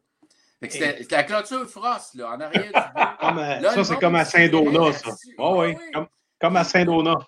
Oui, exact. Puis le tableau indicateur au Forum de Montréal était commandité par Exporté. Oh. il y a une fille qui fumait une cigarette, puis tu avais une horloge avec des aiguilles pour le temps. J'avoue qu'en fait, de regarder, je n'ai jamais rien compris comment ça marchait. Là. Et les punitions, il y avait des petites horloges chaque côté. Et euh, tout ça pour dire que je projetais toujours le même dans ma classe. Mais euh, moi, j'avais une classe de théâtre, alors, euh, et ça donnait de même, mais j'avais plus de filles que de gars. Alors, euh, mes gars étaient fiers en tabarouette de regarder des Canadiens, surtout Maurice Richard, Jean Béliveau, Dick Moore, on les voyait jouer, là. Mais les filles étaient surtout intéressées par l'appareil. Parce que regarder un projecteur 16 mm fonctionner, c'est déjà une expérience psychédélique. Surtout quand tu rembobines le film. Alors, vous voyez ici le, le film à gauche. Quand il est rendu en arrière, là, tu jacks ça dans les airs. Ouais, il part, là. Tu, tu rembobines. Écoute, ça va à des vitesses vertigineuses. Mets pas ton doigt là. Puis, euh, là, ça- ça- là, là, il, a- il trouvait ça bien, bien, bien le fun de regarder euh, la machine. Mais là, je, continue avec les films. À chaque année, je présentais le même. Puis Bernard a certainement dû le voir, le, fameux 1956. Puis à un moment donné, euh, il arrive la fameuse cavale de Ron Fournier, euh, que je suis plus ou moins pour qu'on retire euh, le chandail de Butch Bouchard. Et puis, euh, je m'en vais dans mon sous-sol. Euh, C'était dimanche matin. Je dis à ma femme, je, je vais toutes les enregistrer parce que les bobines, c'est vieux, ça sèche, euh, ça, ça, ça pourrait péter. Alors, euh, je m'installe un drap, branche le, le- le- son dans euh, le magnétoscope. Puis là, ben, j'enregistre les six films. Fait que là, c'est un dimanche, là. Fait que je monte en haut. Qui c'est qui est-tu pas? Tout le monde en parle. Ron Fournier. Là, Ron Fournier, il dit Ouais, mais là, euh, Bouche Bouchard, on sait qu'il y avait un restaurant, il faisait des steaks, euh, c'était bon, mais on n'a pas d'image de Butch Bouchard. Fait que moi, je dis à ma femme, je dis, excuse-moi, c'est parce que je viens de le voir jouer euh, pendant une heure et demie, parce qu'il a joué de 53 à 56. Qu'est-ce que je vais faire avec ça? Alors, j'ai téléphoné à Ron Fournier. Et là, a débuté euh, une cavale pour faire retirer son chandail. J'avais la preuve dans le film de 1953 que Butch Bouchard mériterait le trophée Norris cette année-là, mais il n'y en avait pas. Mais là, il joue comme un dieu. Et là, si ça vous tente, je montre une séquence du début du film. Vous regardez? Ben oui, ben oui, on est Bon, curieux. regardez bien ça. Ben oui. OK, bougez pas. J'essaie de mettre le son assez fort pour que vous l'entendiez, là. Bougez Pas. OK. Ah, oui, oui, oui, c'est vrai. Je, je m'étais affiché dans le journal, c'est vrai, pour que. euh, on- et il y avait un, un article de journal qui était dans le Mirabel. Et euh, cet article de journal-là euh, a été fait par Marc Fradelin. Et les Canadiens me bloquaient. Je les avais avertis que j'avais la preuve. Et les Canadiens ne voulaient pas que je diffuse les films. Ah. Ils ne voulaient pas. Et Sac- c'était le fameux film que vous voyez là. là. Les Canadiens sont là. Ah. Où ils lan- ils lancent ses comptes, en tout cas un des deux. Là. Et les Canadiens me bloquaient. Que ça, c'est les Molson, là. Euh, non, non, non, Ah non, non, c'est pas les Molson. Gillette. Non, les Molson, ils voulaient. C'était. Attendez un peu, je vais revenir Et en Gillette à l'époque. oui, c'était avec Gillette, mais la personne qui était là, c'était Pierre Boivin. Ah, Pierre Boivin. Et l'autre, c'était. ouais. Voyez, je vais vous montrer le début d'un film, OK? Qu'est-ce que ça a l'air? Hey. Ça à Walt Disney, ça. Oui. Excusez, je reviens en arrière. Problème technique. On part tout ça. Problème. Oui, oui. C'est la première fois que ça arrive. euh, Je fais de mon mieux. Ah, on n'a jamais eu de problème technique ici, Marc, jamais. Ça nous permet de prendre de la bière, c'est correct.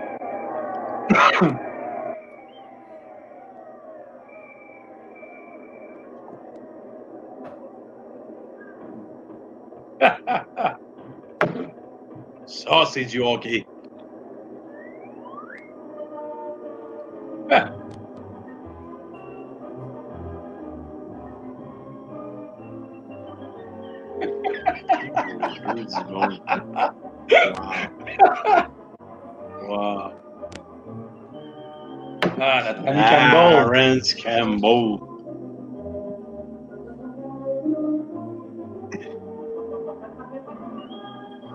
Peu le début, là. euh, Ah oui. C'est solennel comme musique. C'était sérieux, là.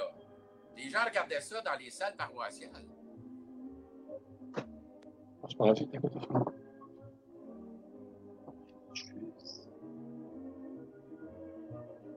Zotique, ça c'est un Christine Nose. Oui. Si vous voulez un troisième enfant, je pense que je le nommerais demain. Ça va être dur. Briston. C'est quoi ça? Ah, Bonsoir les sportifs. Chaque année, la brasserie Molson est fière de vous présenter un documentaire sur le hockey. Nous rendons ainsi hommage au club canadien, à ses joueurs et à ses dirigeants. Avant de vous présenter les faits saillants des séries de la Coupe Stanley de 1954, nous voulons aussi saluer des anciens qui ont contribué à implanter et à développer le hockey. Théo d'Endurant, notre populaire sportsman, a déterré pour nous de vieux films de 1925 à 1930 et nous sommes heureux de vous les montrer. Assistons à une pratique du club canadien Ok, au hein? En 1925. Voici Georges Pétinard dans les filets. C'est que Ah oui, Moran, c'est là. C'est malade. Silvio Manta et Albert Leduc repoussent les élans de Morin Wow. Léo d'Endurant cause avec Frank Grégoire. Henri Morin à la mise au jeu. L'arbitre se sauve. Madison Square Garden de New York en 1925. Ça patine vite dans ce temps-là? Un check à la Darius Kasparakis. Morin portait alors le numéro 6 au lieu du numéro 7 qu'il illustra si bien par la suite. Et là, vous, vous comprenez que Morans, il y a le numéro 6 au lieu du numéro 7. Et les films, déjà, que vous voyez, c'est un film qui est déjà vieux, 1954. Mais là, il y a quelqu'un qui a fourni des films de 1925 Hey. pour donner euh, une valeur encore plus historique à ces films-là. Alors là, je, je reviens en arrière parce que je veux vous montrer un, deux. OK. Donc, je reviens à ces films-là qui, dans le fond, c'est des preuves que les Canadiens ne veulent pas publier. Ils ne veulent Ah. pas le montrer. Entre autres, et, et- et les deux, je reviens un petit peu en arrière là, pour euh, vous expliquer, ils ne veulent pas montrer ces films-là parce que, euh, chose, euh, Ray Lalonde, il y a quelque chose vendre cet automne-là. Et c'est ceci. Ah, C'est le boîtier du centième anniversaire, les Ah. 100 ans des Canadiens, OK? 10 Et-. Et lui, il avait dit euh, à l'époque, parce que j'avais fait affaire avec RDS pour dire Regardez bien, là, j'ai une preuve, on peut t'en parler, Euh, peux-tu te montrer? Et il n'avait pas voulu parce que ça nuisait aux ventes du coffret des, des, euh, des Canadiens de Montréal. Euh, Alors, euh, tout ça pour dire, puis un instant, je reviens en arrière. Je vais vous montrer le film de 1953, une, une séquence de quelques secondes, là, et vous allez comprendre qu'à la discussion où ces gens-là sont, on parle de Butch Bouchard comme celui qui a été le héros des séries de 53. Et euh, 1953, pour vous autres, je vous dirais. euh, C'est loin. C'était inespéré, mais on compare ça avec le- les, les Coupes Stanley contemporaines. Là. Ça faisait sept ans que le Canadien n'avait pas gagné. Donc, 86 à 93. Là, là, tout le monde était de bonne humeur. Puis, boum, boum, euh, Jeff Rion, il est là, vous allez en voir une coupe. Mais Butch Bouchard, c'est lui qui a la chaise du boss. Il y a une- Puis, dans ce temps-là, les chaises de jardin, c'était des chaises qui étaient stressées, tu sais, de- pas stressées, mais Stressé. tressées. plutôt. Pressé, ouais. Des- Ouais, ouais, des chaises pliantes. Celui qui avait cette chaise-là, c'était Butch Bouchard. Fait que je vous montre un petit peu. Attends un peu, là, je vais le, le- le- le grossir un peu. On va faire ça dans Moyen-Âge. Et voilà. Alors, regardez bien. euh, le- ça commence par le but d'Hammerlack, on s'en va à Beaconsfield, dans le jardin, à côté d'un terrain de golf. Puis là, ça jase. Là. Mais ils sont de bonne humeur. là. Le Canadien vient de gagner. Ça,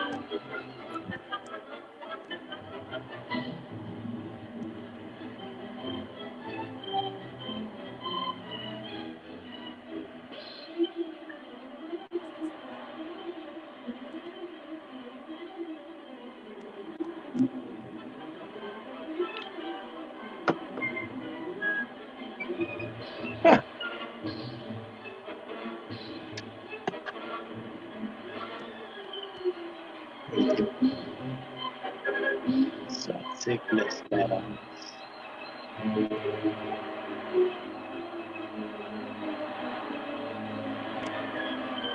Vous entendez bien, oui? Ben oui. Ben oui, toi, Léo d'Endurant. Léo d'Endurance. Les As de Québec. Québec. Ah, Jean Béliveau, il, il jouait-tu dans ce temps-là? Non, il a, il a été faire trois matchs. euh, Bristol. C'est une grosse compagnie, Bristol. Jean- oui, Mon ben, père, il c'est a joué eux qui avec les films des Canadiens. Comment? Jean, Jean il avait été.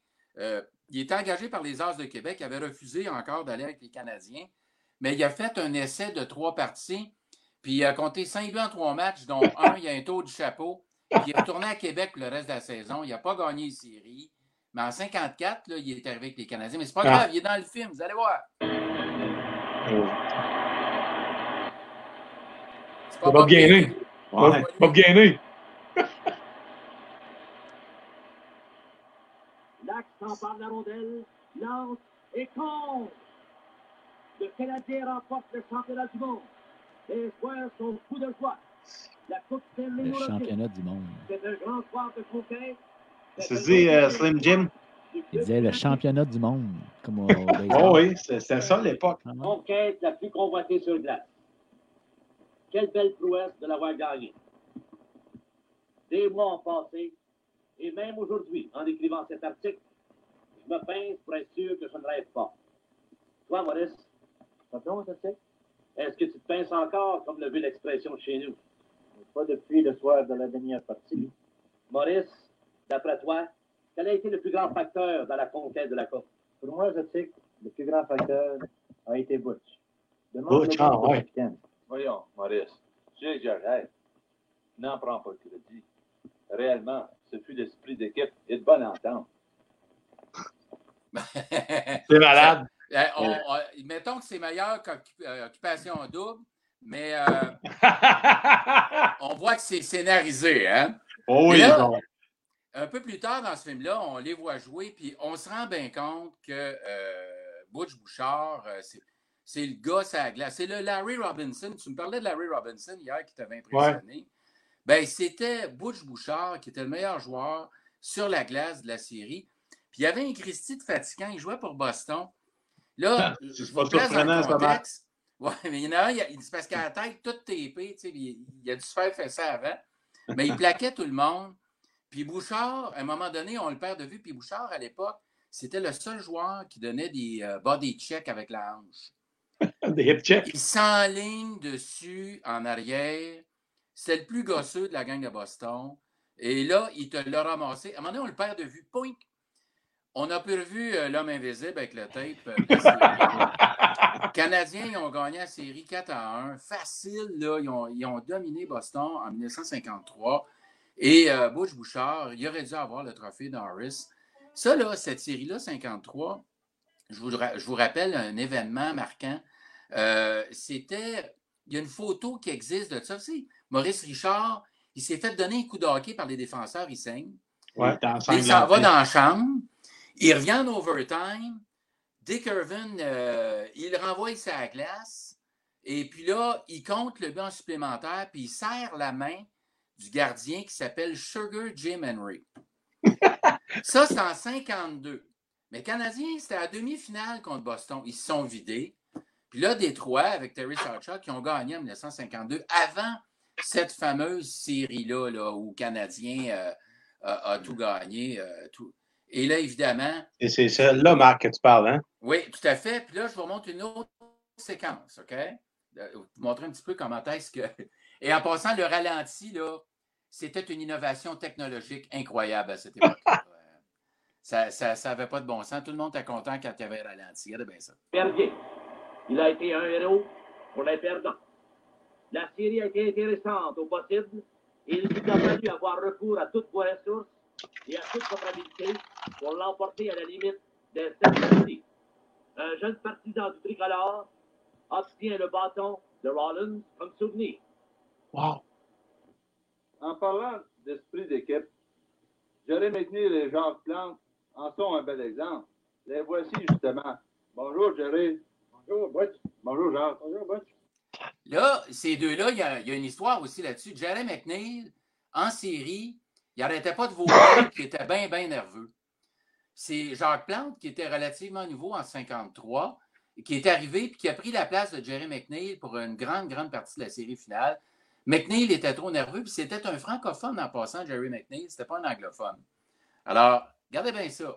Là, la suite, c'est ceux qui sont sur le terrain de golf, là, en tout cas, vous allez, vous allez voir, les séquences, c'est mourant pas mal.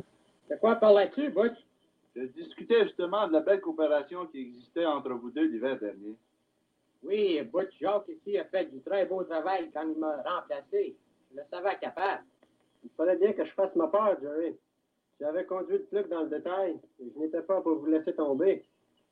J'ai tout simplement fait mon possible. J'étais bien content de devoir revenir au jeu. Dans tout cela, personne ne parle des fameux, des supposés fameux Red Wings de Détroit. Qui aurait pensé que les Bruins de Boston les auraient battus? Maurice, les Red Wings ont certes reçu le choc de l'histoire. Oui, les Bruins ont vraiment surpris tout le monde, mais pas moi. J'ai toujours douté de la supposée puissance du Détroit. Soyez assurés qu'il me fait toujours plaisir de voir les Red Wings battus. Ça le met de bonne humeur. Autres, aïe. Les autres, les gars, rivaux. Et là, je vous montre euh, une courte séquence de, de la série finale avec euh, Boston. Attendez, je vais aller vers la fin. Là, était arrogant un peu, Maurice, là. Oui, oui. Et là, Oh, ton son est vraiment bon, là. Oui, tout à fait. Le son est bon. Et voici une partie de la série finale.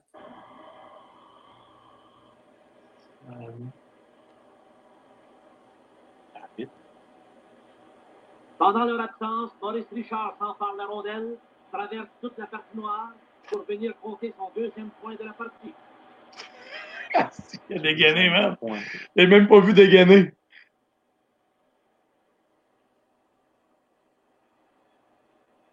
Deux minutes plus tard, Léo Labine fait une habile- Léo Labine! Léo Labine! Léo Labine! Léo Labine! Jacques Plante n'a pas de masque en passant.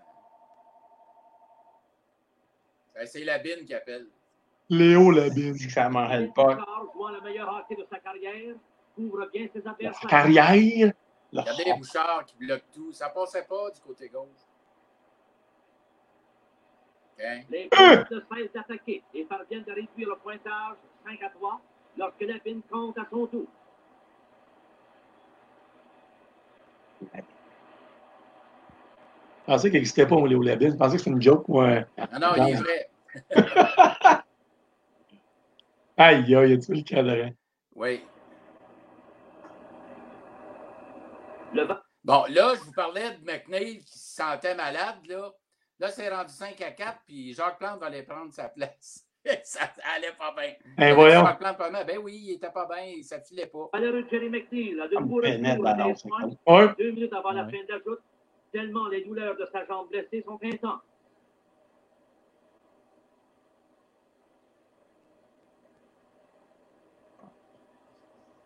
Lynn Patrick a retiré son gardien de but du jeu. Un moment plus tard, Callum McKay compte dans le filet désert. Henry est revenu et Richard compte son troisième point de la partie pour porter le score final 7 à 3. Même pas content. En avant par trois gains contre un, vous commenciez à avoir la Coupe Stanley. Tiens, voilà le Merlac. C'est lui qui a donné le coup de grâce. Oh, j'ai des chanceux. C'est. Ça. Ah, Marc, c'est comme, euh, c'est comme un lanceur du 24 CH, c'est ça? Oui, Tu l'as bien mérité, ce but historique, quand même. ça, c'est le but qu'on a vu tantôt en début. Puis je peux vous dire que quand euh, il il y, a une- il y a une séquence, de, il y a une photo de ce but-là, quand Elmer Lack compte, c'est là que Maurice Richard il a sauté dans la face puis il a cassé le nez. Parce qu'il était tellement content d'avoir la coupe après sept ans que euh, tout ça, ça fait que euh, finalement, il, il était trop de bonne humeur. il a. Mais tout ça pour dire que je reviens à mon histoire de Bouchard. Là, j'ai le film. J'ai des séquences de Bouchard quand il joue. J'ai des témoignages de Maurice Richard, de Jean Béliveau, de, de Zotic et de tout le monde.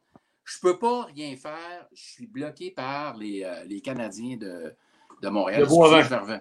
Ouais, ah ouais, tout à fait. Un instant. Là, je vais revenir à 2, 3, 4, 5.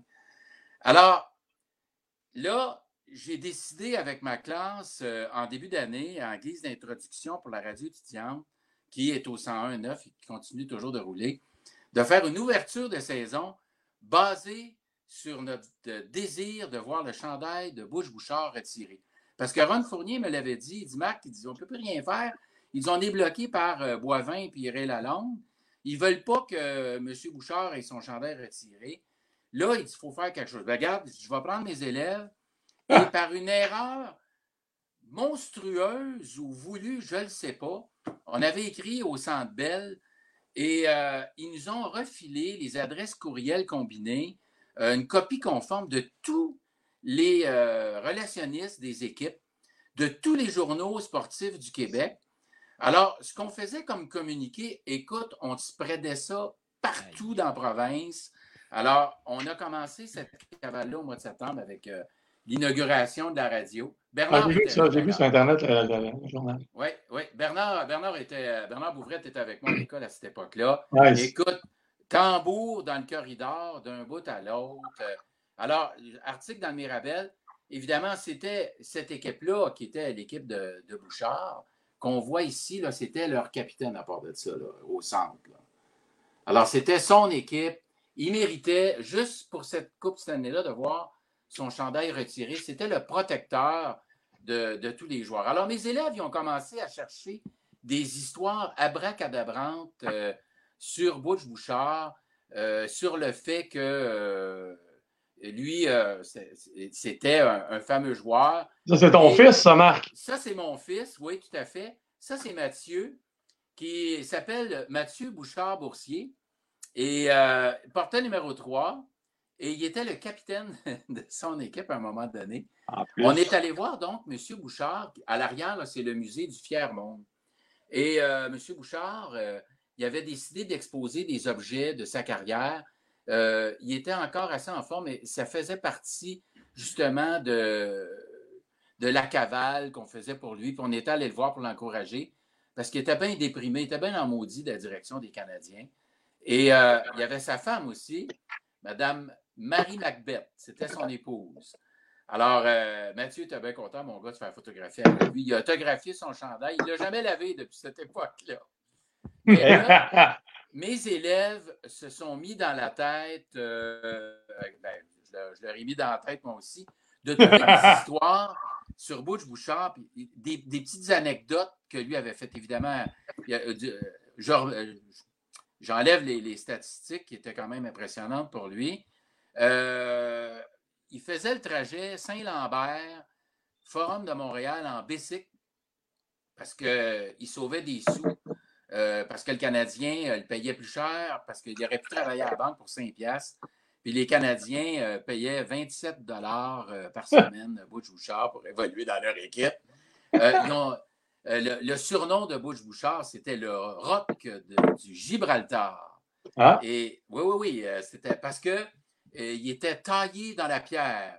Ah. Pour l'époque, c'était un grand homme. Euh, il était assez musclé. Euh, lui, là, il était plus gros, il était plus fort que les autres. en 53, après la Coupe, ils ont fait une soirée hommage à, à Bush Bouchard, puis ils ont donné un Buick, un auto. Ils donnaient des chars à ce temps-là. Après la partie, fait que là, il est applaudi, tu comprends, c'est après, après, la Coupe, c'était au mois d'octobre. Mais là, il y a un joueur, Ted Lindsay de Détroit, qui, qui est allé dans le char et a volé les clés. Ah, ben. Ah, Avec le tout au milieu de la glace, pas de clés. Puis Bouchard est assis dedans. Fait que là, Lindsay part de son banc pour y porter les clés sous les huées. Euh, ils ont découvert aussi une autre, euh, et je te racontais cette anecdote-là hier, euh, Martin, l'affaire des gants.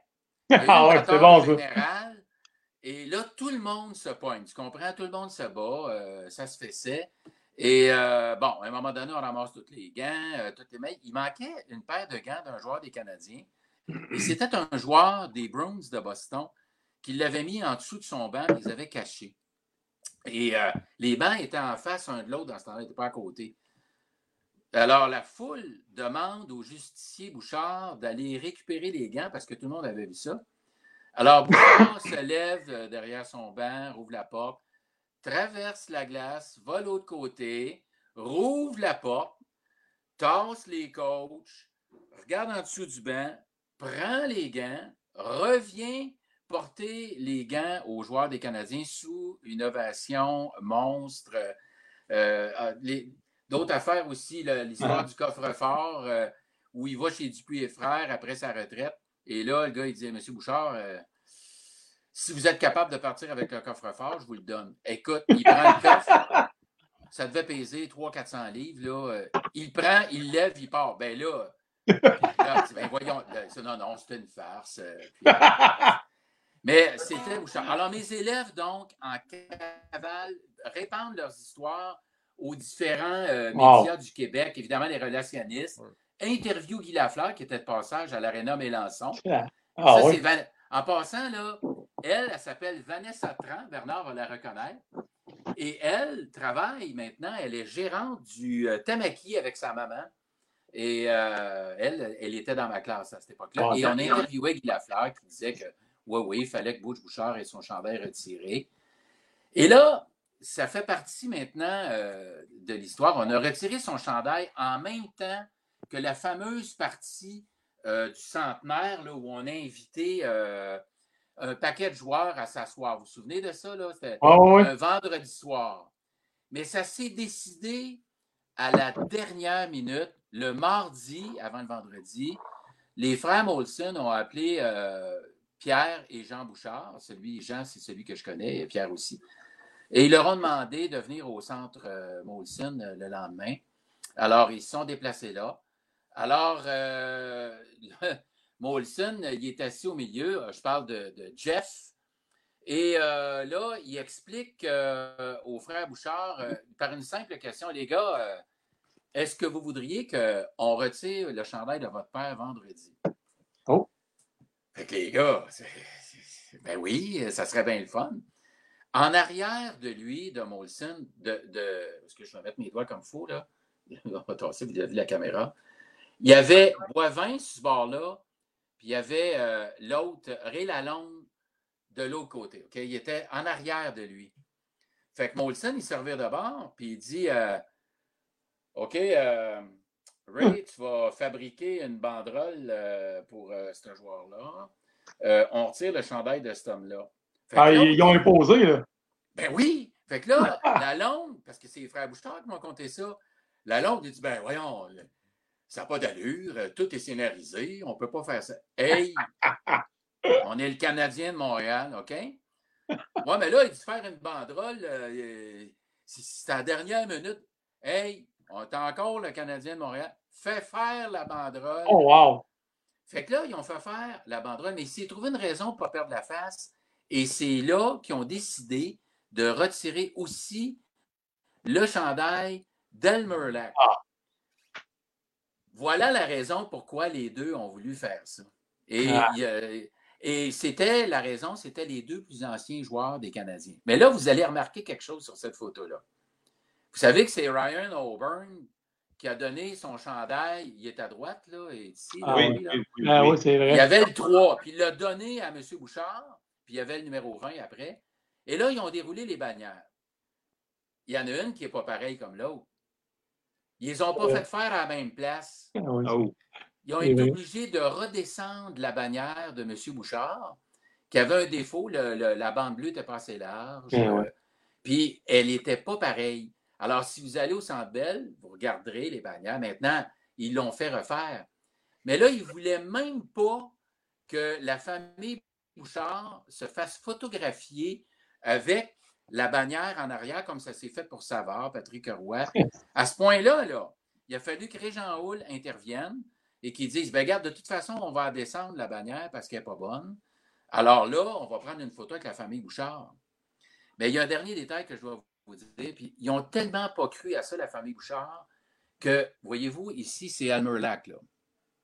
Ouais. Et il y avait la femme d'Almerlac qui est en quelque part, là. Hein? Mais Madame Bouchard est restée dans la loge en haut parce que jusqu'à la dernière minute, elle n'a pas cru que le chandail de M. Bouchard serait Hein? retiré. Ah. Elle avait peur de se ben faire bizarre. tromper, euh, Madame Macbeth. Ah ouais, mais écoutez, il faut, faut se rappeler qu'à cette époque-là, euh, euh, les journalistes n'osaient pas trop en parler parce qu'ils prenaient l'avion avec les Canadiens. Et puis, ils avaient peur de perdre le VIP pour euh, s'en aller euh, dans l'avion, puis puis être sur le B. Alors, il y avait comme une menace tu sais, qui était, évidemment, Gillett faisait ce que Lalonde lui disait de faire, parce qu'il faisait faire de l'argent aux Canadiens comme de l'eau avec les royautés puis les droits d'auteur. Et puis Boivin, ben, il, faisait, il faisait ce que la Lalonde lui disait de faire. Ah, Alors, si vous vous rappelez, Boivin, il n'a pas fait longtemps après les arrivées de Molson. Et euh, Lalonde, lui, est devenu président du marketing des Alouettes de Montréal. Il n'a pas toffé longtemps, lui. Non, plus. c'est vrai. Non, ils ont été sortis euh, quelques temps. Euh, je vous montre quelques photos pour terminer avec mon histoire, euh. Alors, quand ils ont monté la bannière. Ah, il n'est pas jeune, hein, pareil? Oui, oui, oui. Il était content. Et ça, ça l'a rajeuni là, de faire retirer son chandail. Ça l'a rajeuni de un an que Mme, euh, Ah oui. euh, Madame Macbeth elle m'a dit. Ça l'a regaillardi. Euh, il était de bonne humeur. Alors, pas longtemps après, euh, je suis retourné à son CHSLD de Brossard, qui est tout près du, du complexe des Canadiens à Brossard. Et je lui ai envoyé une vidéo, j'étais là, là, et il a écouté une vidéo que mes élèves lui ont envoyée. C'est M. Bouchard de dos, avec sa casquette, là, on le voit ici, là, euh, Ah ouais. sa casquette des Canadiens. Il écoute ça avec sa femme, puis il est bien content ce que mes élèves lui disent. euh, et, et il écoute toutes les légendes qu'il lui avait trouvées. Et euh, ça, c'est Jean qui est derrière. Et à la fin, ben, M. Bouchard, il signe euh, un cadre qui m'a qui m'a remis après. Wow. Parce que c'est ce cadre-là ici, là, Ah, wow. de M. Bouchard. Et euh, évidemment, on a pris une photographie, ben, ça c'est la photo en plus gros, là. On a pris euh, une photo ensemble devant le fameux Wow. cadre qu'on remet à chaque joueur dont le chandail est retiré. C'est un cadre euh, de, de- de- de lui-même, mais avec différentes périodes de sa carrière. Et Madame Macbeth, ce qu'elle a fait, elle, après son décès, parce qu'elle est décédée, euh, je pense, c'est trois ans après, euh, ce cadre-là, on m'en a remis une copie. Wow.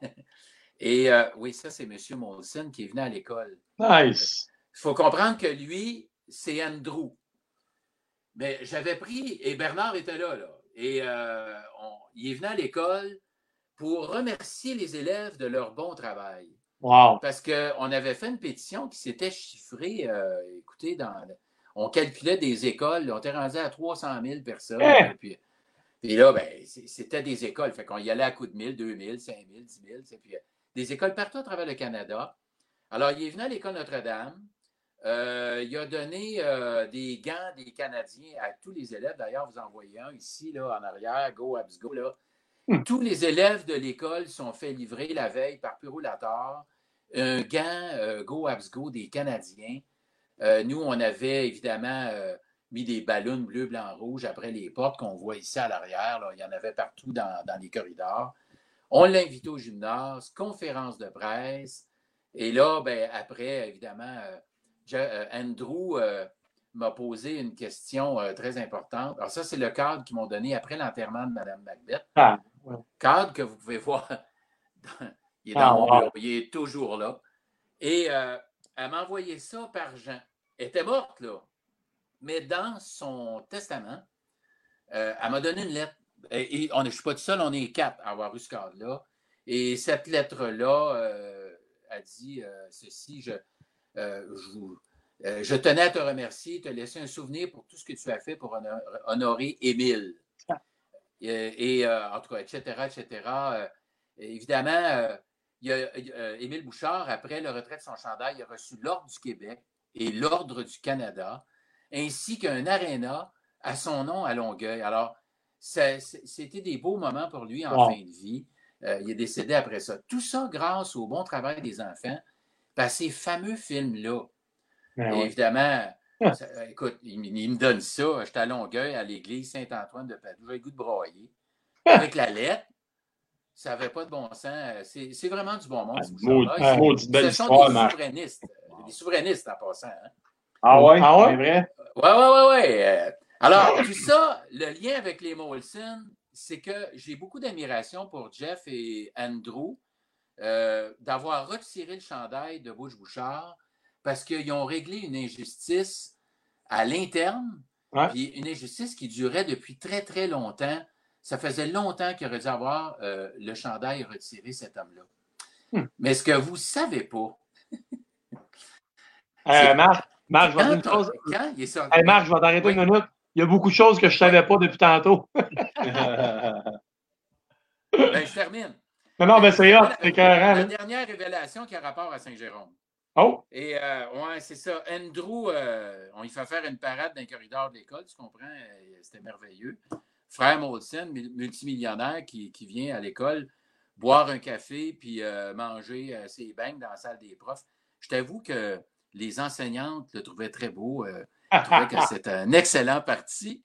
Et euh, on lui a fait remettre le trophée de basket aux comètes, dont Bernard était l'instructeur à l'époque. C'était une bonne équipe. On gagnait tout le temps aussi, comme les Canadiens.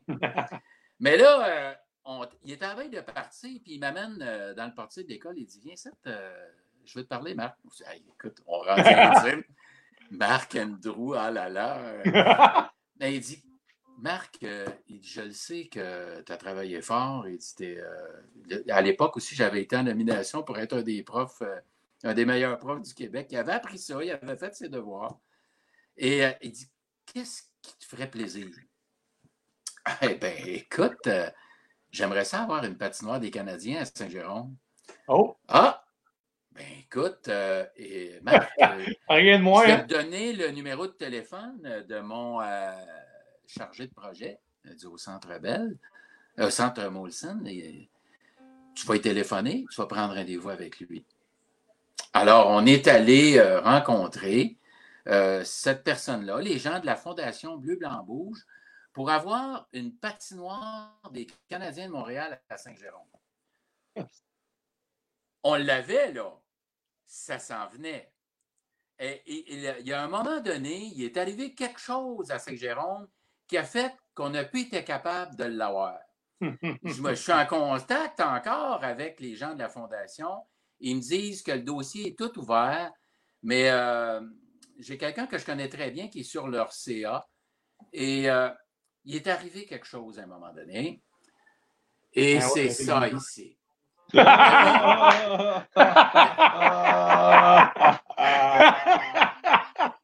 J'ai bien pris soin Ah, bon de fille, très bon on dirait que c'est un post-it.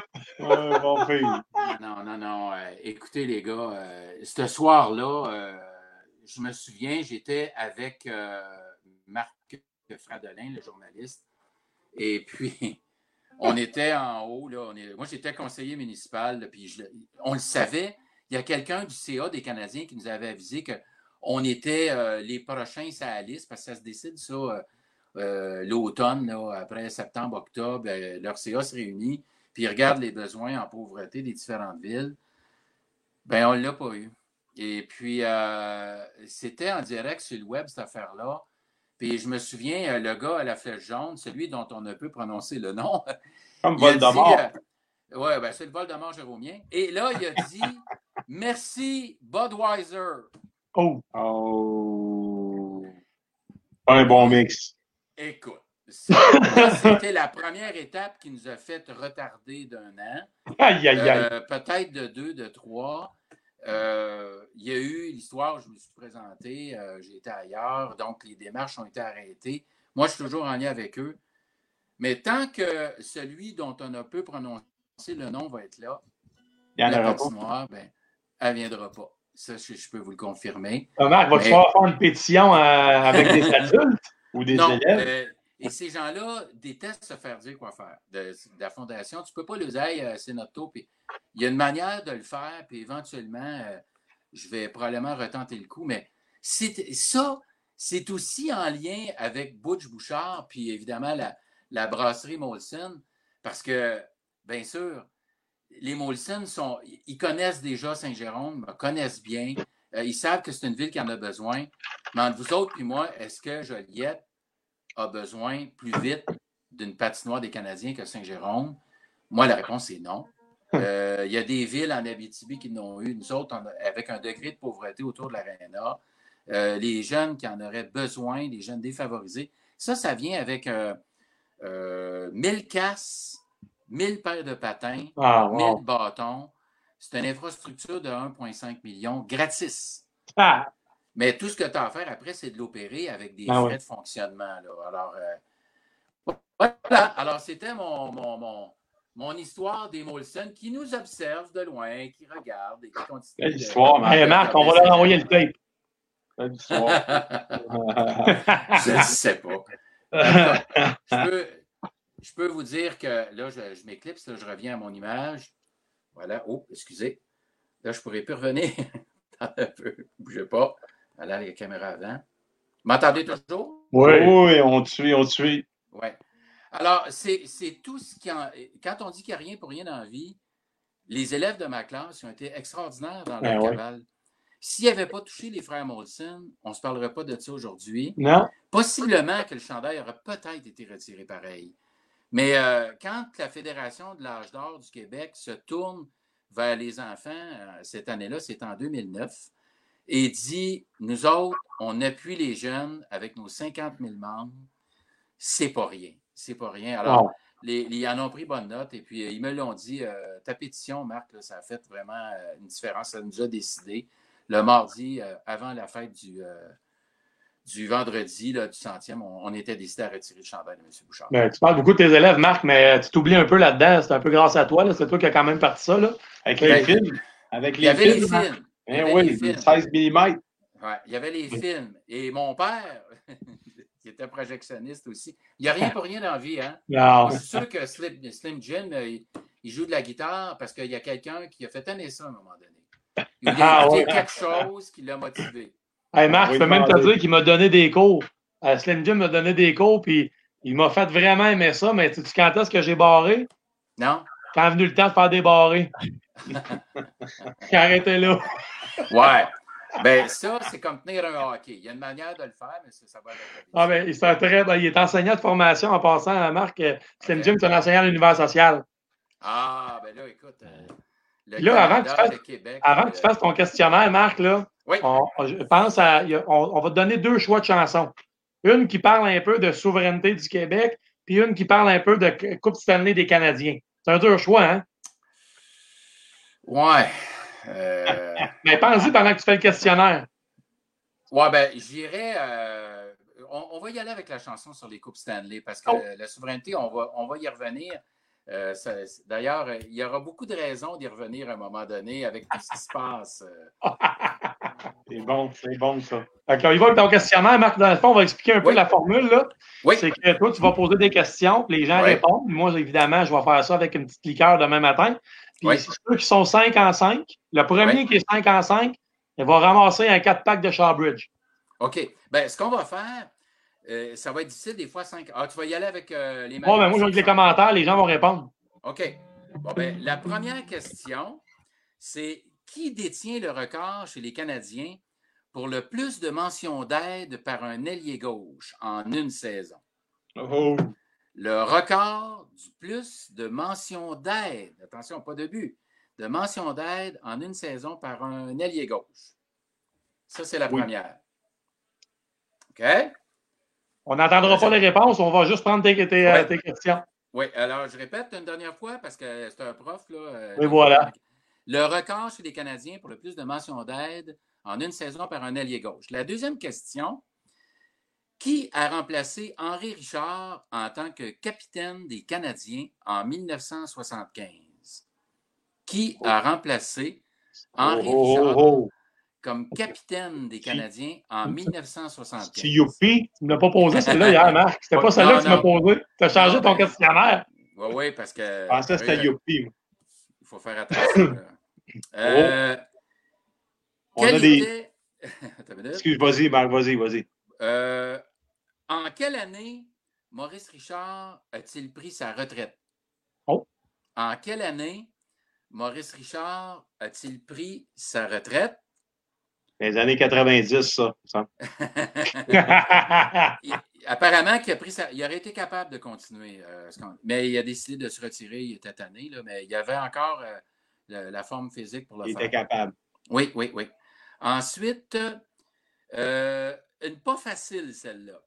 Quel est le premier joueur des Canadiens à avoir remporté le trophée Lady Bing? Ça, Oh. c'est le trophée du joueur le plus gentilhomme de la Oui. Ligue nationale. Georges Larac, je pense ça. Au faut aller loin, euh, d'après moi. Ah, faut aller loin, on a-tu un Oui. indice? En passant, j'ai une parenthèse, OK?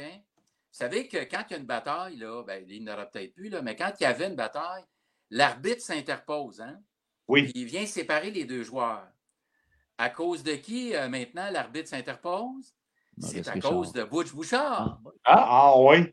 Il était en train de sacrer une volée interminable à un joueur, euh, je pense que c'est un joueur des Rangers. Et là, après la volée, ils ont dit, ben là, ça, ça prend quelqu'un, quelque chose pour arrêter ça. Et euh, il s'est tellement fait tabasser le joueur. Euh, Ça a commencé à cause de Butch Bouchard qui ont commencé à mettre des arbitres pour s'interposer. ah, mais tu sais, Marc, nous autres, quand on jouait dans le semi-pro, c'était pas compliqué. Quand quelqu'un il mangeait une volée, de même, il vidait le banc. Comme ça, ça, ça réglait le problème. C'est ça. la- Oh, Frédéric Morin parmi nous. à la, à la, euh, excusez-moi, à la, au quiz, j'appelle ça le, le quiz La Brosse. euh, ça. Trouble. peux l'appeler le quiz La Belle Brosse. oui. Euh, un instant, je l'ai ici. De quelle équipe, tu vas être content parce que ça fait partie de ces concepts. De quelle équipe les Canadiens ont-ils obtenu Alex Kovalev en 2004? Oh! Parce que, il s'appelle Covey, là. J'ai vu. Ah, très bien, merci, bon merci, lien, merci. merci. Ah, on est tu des liens, Marc. C'est bon. ah, J'ai pas changé la page, mais honnêtement, quand j'ai bâti ça, j'ai laissé ça là, puis Covalet, bon, mis aucun lien de- avec la bière, mais pas pas en tout. Ouais, ouais. Alors, de quelle équipe les Canadiens ont-ils obtenu? Alex Kovalev en 2004? Alors voilà, euh, les amis. Ah, il en manque une. Je n'ai pas donné cinq, non? Un, deux, trois, quatre, cinq. Oui. Ah ouais? Ben, je vais vous en donner un autre au cas où. Attends un peu. Euh. Qui détient le record à titre de directeur gérant pour le plus de saisons chez les Canadiens? C'est la question bonus, ça, là. là. C'est la question Bonnie. Ouais. Le directeur bon. gérant qui était là le plus de saisons pour euh, les Canadiens de Montréal. Et bon. Fait que là, pour ceux qui écoutent, là, puis qui vont le regarder plus tard, dans le fond, écrivez les numéros à côté de vos réponses, parce que moi, je vais être mélangé. Fait que euh, là, j'ai aimé Ah, ça, là. euh. Alex Serpentier, ouais, non, ça m'en prend pas gros. Euh, Alex Serpentier, il écrit les numéros, mais tu sais, euh, garde ton questionnaire proche, Marc, on va se reparler. Oui, Alex, euh, ça a toujours été un bon élève. hein, Alors, euh, c'est bien sûr que mon, mon ami Alexandre, c'est d'ailleurs, il a travaillé un petit bout de temps pour le CAA, mais je vous encourage à aller acheter du café à la shop à café, la shop à café, la shop à café. Il va comprendre parce qu'il faut le répéter trois fois apparemment. Pour, Comme Roger. Mais pour tu sais, Marc, on a fait une dégustation un soir. On a présenté euh, ses chocolats parce qu'il vend aussi du chocolat. Oui, oui, c'est vrai. On a, on a tout parlé de sa business. Il nous a donné du chocolat. On a parlé de ses chocolats, de ses huiles, son café. Fait qu'on a fait un- quand on a fait du Dieu du ciel, on a parlé d'eux autres. Oui, oui, oui, oui. Puis euh, et ses parents sont extraordinaires aussi, là, sont là souvent. Là, puis, euh, c'est des très bonnes personnes et c'était un excellent élève. Je, je le salue, Alexandre. Donc, Marc, on a une chanson pour toi. Oui, on, te laisse écouter ça. Puis après ça, ça. ben, tu peux rester si tu veux ou sinon, ben, tu iras prendre un, un- un orange croche avec ta femme. Mais je vais Ouais. l'écouter après. Mais euh, hein? écouter la chanson de Slim Jim. Yes, sir. Merci beaucoup, Marc.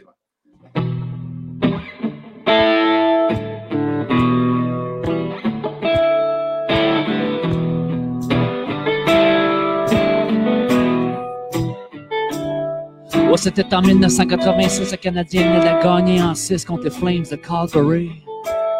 Moi, j'ai 8 ans et demi, je suis assis dans le divan avec mon père, je bois mon 7-Up et lui il boit sa bière. On est ben, ben, ben content, on vit des grands moments, ouais. Le Canadien ramène la coupe à Montréal. Les gars, ça a des moustaches, ça joue au hockey comme on a du cœur, comme on n'en veut plus pantoute aujourd'hui, c'était cœur. Il y a même Bobby Smith entre la première et la deuxième, qui parle avec Lionel Duval, qui dit... Ah, c'est difficile. Ah, c'est difficile. Il y a Matt Naston, le petit viking, le numéro 26, pogne la POC, fait le tour du forum avec, s'en va de la shooter dans le net. Il y a Patrick Roy dans le temps qui a un beau nez droit puis des belles pattes brunes. Larry Robinson, Mike McPhee, Brian Screwlin, Ryan Walter, Shane Corson, Bob Gainey, Claude Lemieux, Stéphane Richer, Guy Carbonneau, Chris Nyland, Sergio Momesso, Chris Chelios, Peter Svoboda, Craig Ludwig, Martin Labrosse, puis Francis Labelle. Anyway, c'est ce soir-là que j'ai demandé à mon père ce que j'avais toujours, toujours, toujours rêvé d'avoir. J'ai dit, Hey papa, qu'est-ce que tu dirais ça de m'acheter une belle guitare? Il dit, Fais-le, petit gars, ça c'est rien pour les drogués. Viens en haut, on a manqué t'acheter un beau petit hockey. J'ai dit, oh, oh, oh. Yuppie, yuppie, papa.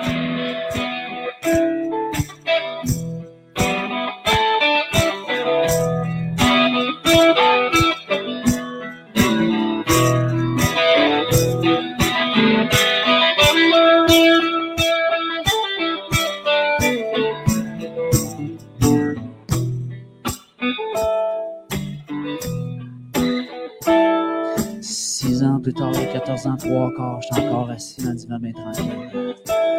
Mon père vient me voir, il dit Hey Vincent, qu'est-ce que tu fais là? Je dis Il dit Hey Vincent, qu'est-ce que tu fais là? Dit Euh. Il dit Hey Vincent, qu'est-ce que tu fais de ça d'avoir une belle guitare? Je dis OK, OK. Il dit Viens-t'en, petit gars, on s'en va au Rona, m'en est acheté, t'as pas tenté une belle guitare dans le bois. J'ai dit oh, oh. Yuppie, yuppie, papa.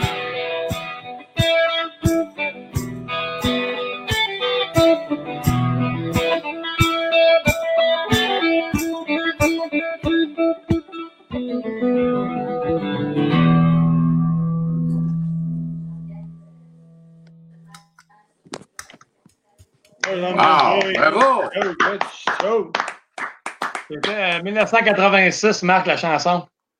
Wow! Vincent Vallière, euh, je ne sais pas si tu le connais un petit peu. Oui, tout à fait. J'ai j'ai fait mes cours d'histoire avec lui, moi. Ouais. Et je savais pas qu'il jouait de la guitare dans ce temps-là.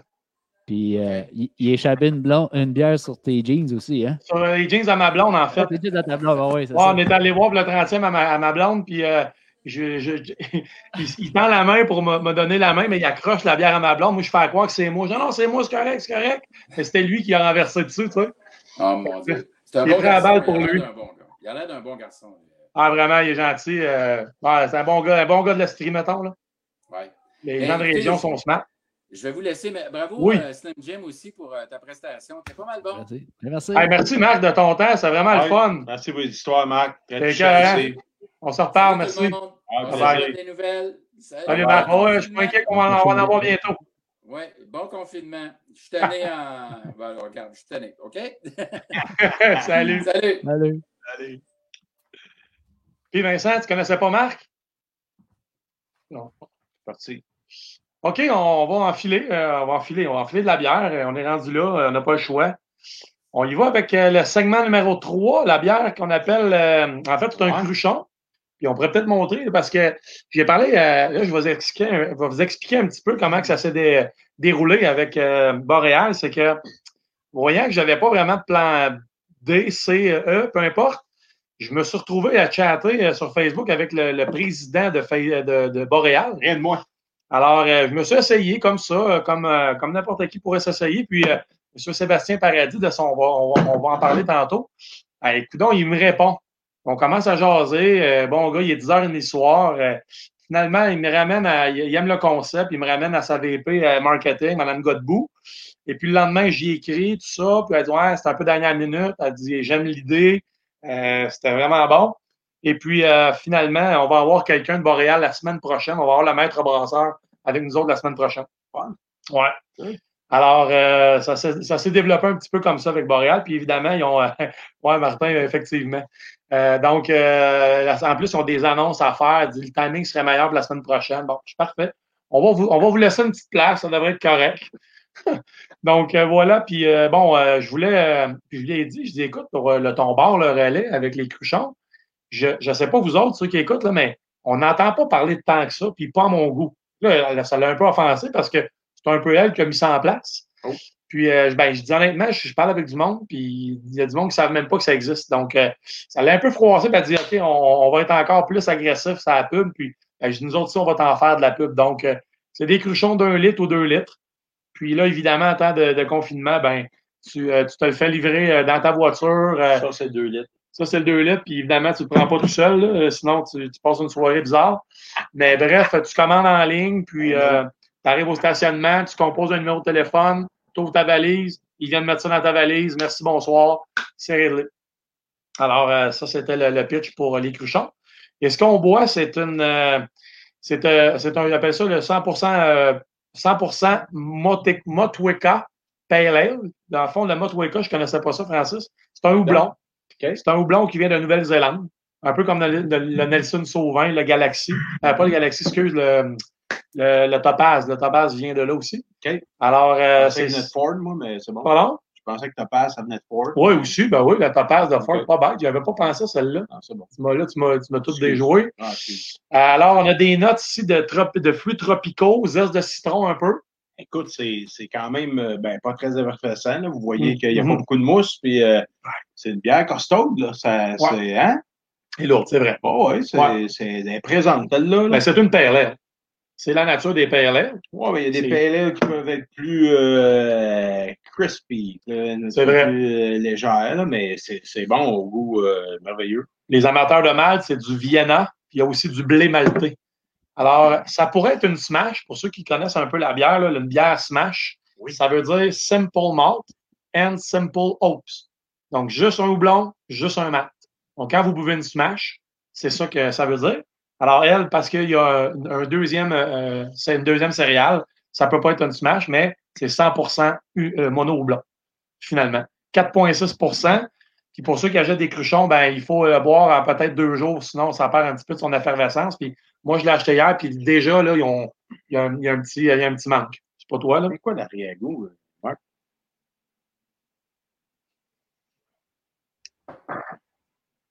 Ah, je sais pas.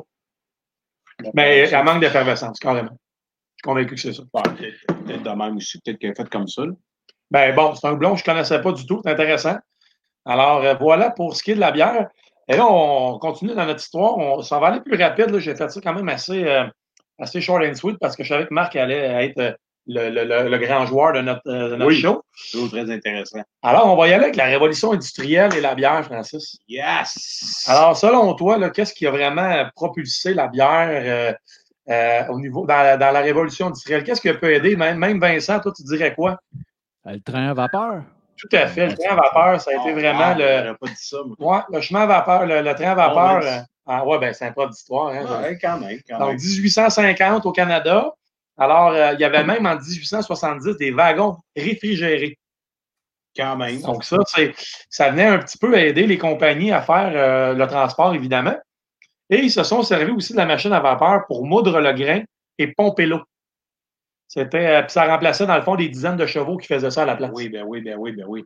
Et puis, il y a eu l'invention du thermomètre, de l'hydromètre régulateur de température, euh, découverte du froid industriel pour fermentation basse. Donc, c'est un peu l'arrivée des Pilsner, des Lager, ce qui a fait un petit peu tasser les pale ale parce que là, les bières étaient fraîches. Parce que c'est vrai que les pale ale, là, quand c'est pas, pas- quand c'est pas ra- froid ou rafraîchissant, c'est moins, c'est moins bon. Mais là, les Lager, les Pilsner, ça a fait mal un petit peu au pale ale, disons. Alors voilà. Puis euh, finalement, euh, ça a été la fin. Puis euh, ah oui, la, la dernière invention intéressante à ce niveau-là, c'est l'invention et la diffusion des machines frigorifiques. Good. Donc ça, c'est la révolution industrielle. Et là, je fais le parallèle avec Boréal. Oh. Parce que Boréal a fait des belles inventions, puis ils en font encore aujourd'hui. Oui. Au niveau de l'environnement, surtout. Oui. Évidemment, la technologie, on ne peut pas se le cacher. Alors, euh, ben, Boréal euh, réussissent à économiser 42% de leur consommation d'électricité. Donc, c'est nécessaire pour le besoin euh, de, de- de leur bâtiment. Donc, comment ils font ça? Tu as une idée, Francis? On a, on a souvent jasé de ça. Oui, oui, oui, oui. je la connais l'histoire. Ils, ont un- ils ont un mur, ils ont de la géothermie, ils recyclent leur, euh, la chaleur Ouais. qui émane des cuves pour chauffer leur endroit. Et, hey, c'est, c'est honnêtement euh, Donc, une c'est belle compagnie. ça. Exactement. Donc, c'est la chaleur qui est accumulée avec des murs solaires. Ouais. Donc, le mur solaire, il va servir à réchauffer et à capter, en fait, toutes euh, les vapeurs, si tu veux, puis ça va aérer l'immeuble. Ils vont s'en servir pour aérer l'immeuble. Ben, je lui donne un collant. Comment? Je lui donne un collant. Euh, certains, ben, tu Ah, vas leur donner un ouais. étampe avec ce que je vais te dire là. Ouais, ouais, plusieurs. Après ça, ils vont récupérer la chaleur qui provient du système de refroidissement des cuves pour chauffer le bâtiment. On avait vu ça à l'affût, hein? Ouais, l'affût, il faisait ça, il faisait effectivement. ça. C'était des tripeux ingénieurs, là. Ouais. Puis là, on dépasse les bornes. En 94, il y a une source d'eau impropre à la consommation qui a été découverte. Et là, la température de l'eau se situe à, à- à peu près à 6 degrés. Et avec ça, ils climatisaient les bureaux. Quand même. C'est incroyable. Ils ont même empêché de, d'agrandir le, le bâtiment à cause qu'il y avait un arbre centenaire, 150 ans. On est rendu là? Ah, c'est euh, c'est hallucinant ce qu'ils ont fait. C'est euh, pas toutes les compagnies qui auraient fait ça. Non, ben surtout que quand c'est gros de même. là. Ouais. Une petite entrée, des, quelques queues, ça va, mais comme tu disais, au niveau des arbres, on, est rendu là. Quand ils ont conduit, quand ils ont construit leur deuxième phase en 2006, euh, eux autres, il y avait un principe qu'il n'était pas question de raser les arbres. Alors, ils ont fait venir un ingénieur forestier.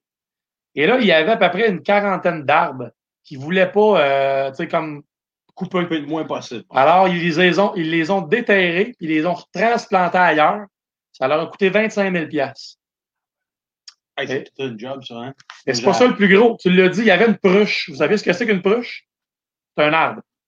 Puis on fait des meubles avec ça. On fait euh, des terrasses. Moi, ma terrasse en arrière, elle est faite de pruches. Des grands. Des granges, effectivement. Le bois de grange est fait de pruches. C'est un bois, c'est un bois qui, qui, qui, qui reste longtemps. Et là, ils ont eu un problème parce qu'il y avait un- une pruche qui avait 150 ans. Et là, il n'était pas question de le couper. Ils ne voulaient rien savoir de ça. Alors, ils ont dû euh, changer un peu la direction de, leur entreprise. Et il y avait trois fermenteurs qui voulaient placer là. Ils n'ont jamais été capables. Donc, on pourrait penser qu'ils produiraient plus, mais à cause de cette, de cette pruche-là, ils ont dit, il n'y en a pas question, on ne le coupe pas. Et ils se sont même vus euh, décerner. En fait, ils ont été finalistes pour un concours qui s'appelle l'entreprise citoyenne, euh, fait par le magazine l'actualité. Ils ont été finalistes, ils n'ont pas gagné. Mais ça a été quand même assez impressionnant. Belle valeur. Vraiment, vraiment. Puis, tu sais, l'écologie, ça a l'air que dans le business, c'est même pas quelque chose qui se parle parce que c'est intégré. Tu sais, c'est dans eux. Ben là, c'est ma question. Ouais. Encore aujourd'hui? Ça a l'air que oui. Alors, on va demander, on- on va demander au maître brasseur. ça me On prochaine. mangera, puis euh, si on va, mettons, chercher un cruchon de Montréal, on va voir le- la pruche euh, Ouh. 150 ans, ben là, il doit rendu à 160. Ben là, ça, c'était en 2009. Il y a un article de Bon, ben, 2009. 11 ans, il est rendu à 161 ans. Exactement. On va aller faire une caresse à l'arbre. C'est- serait beau, euh, une photo de vous deux avec le plexiglas sur le bord de la, la Non, mais écoute, on respecte. On était ensemble. On s'est tellement ennuyés. On s'est pas vu pendant le confinement. Lui et moi, ça n'avait pas d'allure. C'était-. Vince, euh, il me pogne les cuisses en dessous de la table, pas. Ensuite de ça, ils utilisent du carton recyclé et recyclable pour leur caisse. Ils, font, euh, ils utilisent du papier non métallisé pour les étiquettes. Euh, pour- réduire la quantité d'aluminium, évidemment, là, le- les canettes euh, sont arrivées, mais c'est recyclable. Ensuite, de ça, les étiquettes sont aussi fabriquées avec de l'encre végétale à partir de pâtes certifiées 100% FSC. Ouais. Donc, euh, c'est pas un petit peu comparé là, les, les évolutions qu'on a faites dans la révolution industrielle et aujourd'hui. Je pense que Boréal est vraiment sur la coche. là. Vraiment, on, on est. C'est des belles valeurs. là. Tu sais, L'ours polaire, c'est pas pour rien qu'il est là. C'est des valeurs environnementales, puis moi, j'aime bien ça. Fait que, euh, Vincent, on a trouvé un- une, une chanson d'un un Québécois, puis la tune s'appelle L'hiver. Ben oui, parce que il, il parle de l'ours. Ah ah! C'est bon. Une place dans la toune, faut le trouver. Ouais, mais l'hiver, dans le il sens, c'est. L-I-T-V-A-R-t. Ouais. C'est ça, là. Il y a une C'est ça. Tout ça, là, ça va avec vraiment ton Ah, Il n'y a cerveau. personne qui l'a vu venir, même Francis, là. il-. Moi, euh, rendu à cette heure-là, de toute façon, euh, c'est déconnecté. Alors, il va que Plume la traverse. Oui, monsieur. Puis ce que je disais tantôt, allez vous photographier sur le bord de la pruche avec votre plexiglas. Hey, ça, c'est ça, bon. serait, ça, ça serait top notch. C'est le gagnant de la semaine, c'est sûr. On se retrouve ensemble. En fait, après, il va, on va lui donner quelque chose.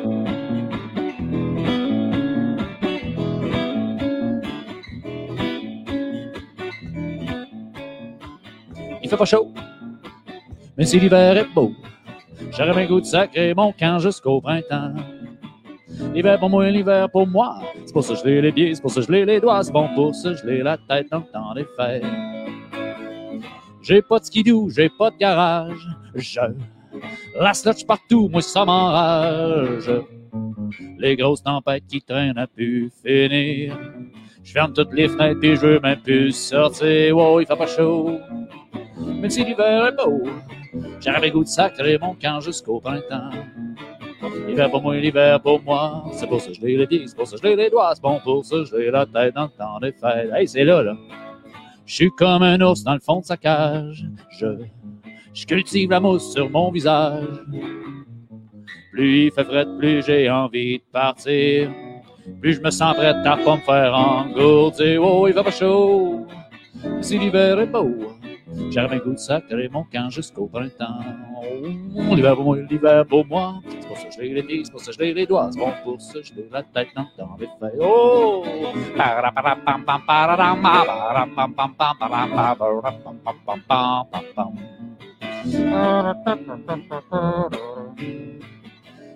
Dans six mois, ça va être le temps des fêtes.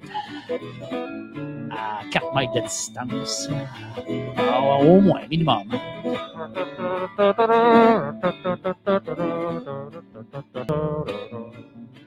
Il va chaud, mais c'est l'hiver beau. J'arrive à goût de sacrer mon camp jusqu'au printemps. L'hiver pour moi, l'hiver pour moi. C'est pour ça que je l'ai les pieds, c'est pour ça que je l'ai les doigts. C'est bon pour ça que je l'ai la tête dans le temps des fêtes. Dans le sud, c'est un maudit beau voyage. L'hiver est moindre sur une plage. Le gros soleil à 50 cents par jour. Ça vaut la peine d'aller faire son petit tour. Oh, il va pas chaud, mais l'hiver est beau, j'aurais goût de sacrer mon camp jusqu'au printemps. L'hiver pour moi, l'hiver pour moi. C'est pour ça que je l'ai les pieds, c'est pour ça que je l'ai les doigts. C'est bon pour ça que je la tête dans le temps des fêtes.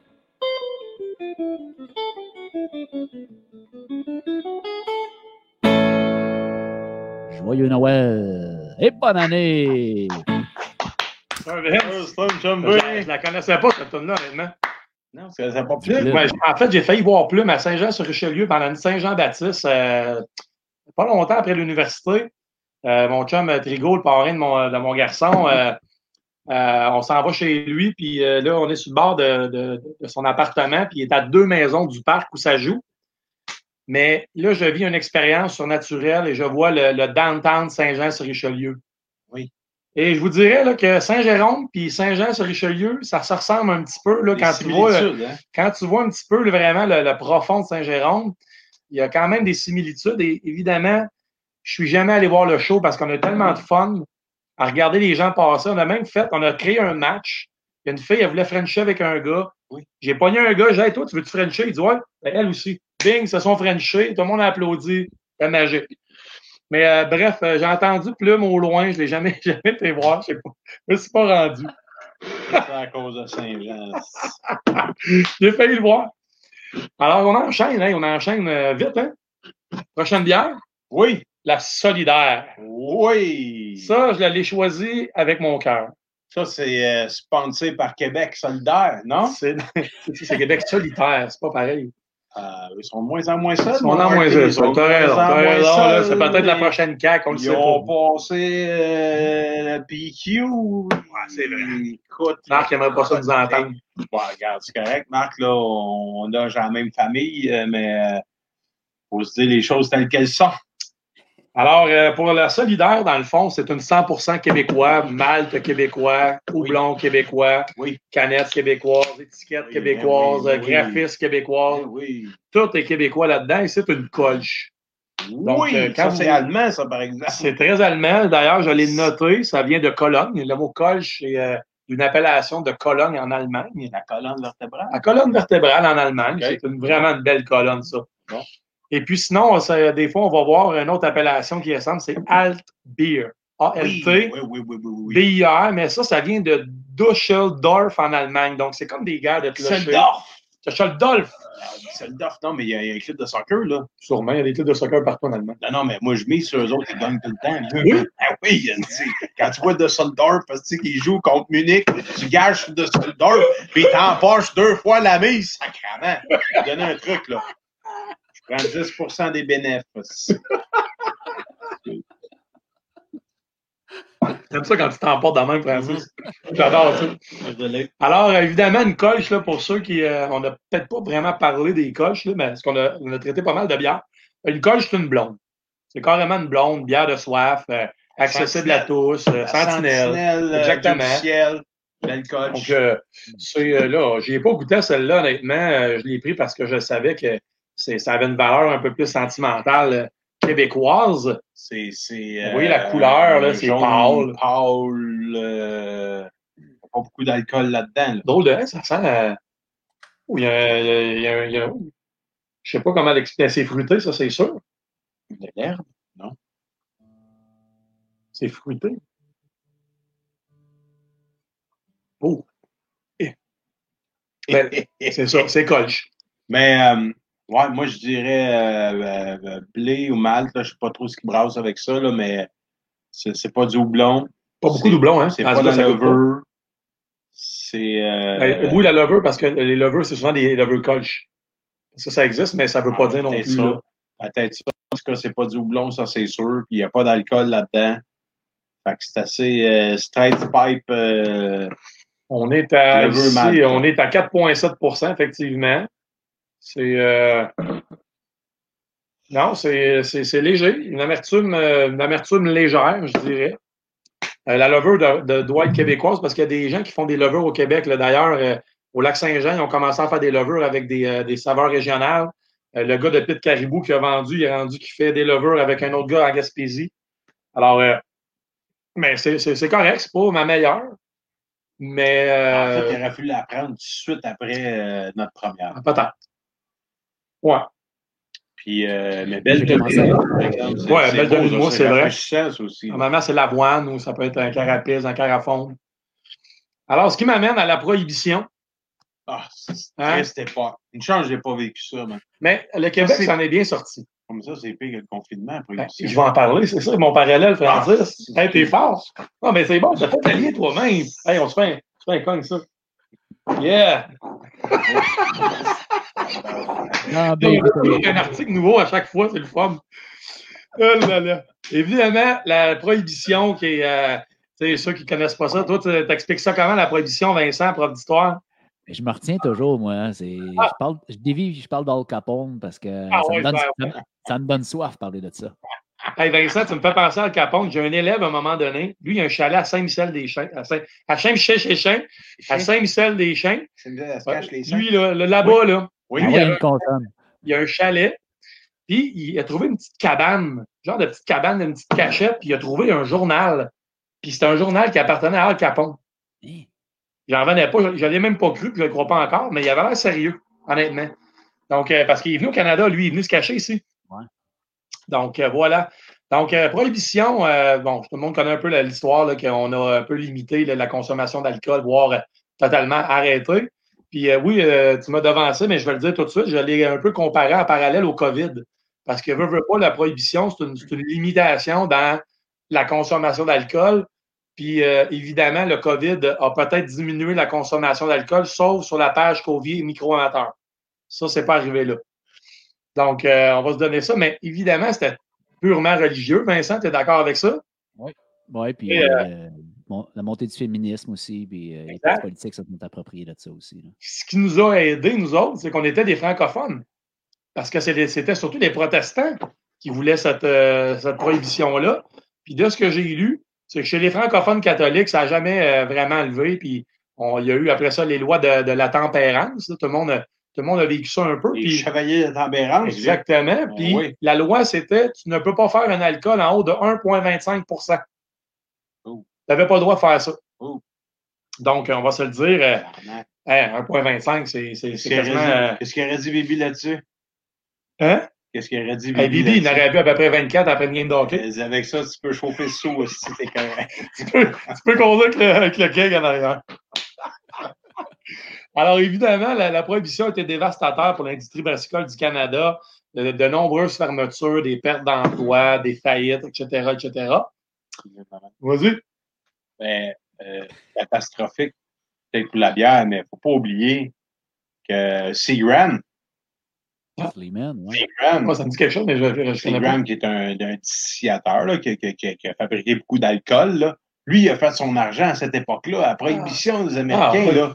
Lui, il fabriquait ça au Canada, puis euh, il Oh. fabriquait ça euh, aux États-Unis. Oh, Fait que nos amis Bronfman, qui étaient propriétaires Oui, des ça, expos, je me souviens. c'est- c'est c'est toute la même famille. là. C'est là qu'ils ont fait le moton, vieux. Là. Je Ah, pense, je pense que la, la bière Sleeman descend de là. Je ne sais pas Ah si je me trompe, là, mais euh, il me semble que c'est ça.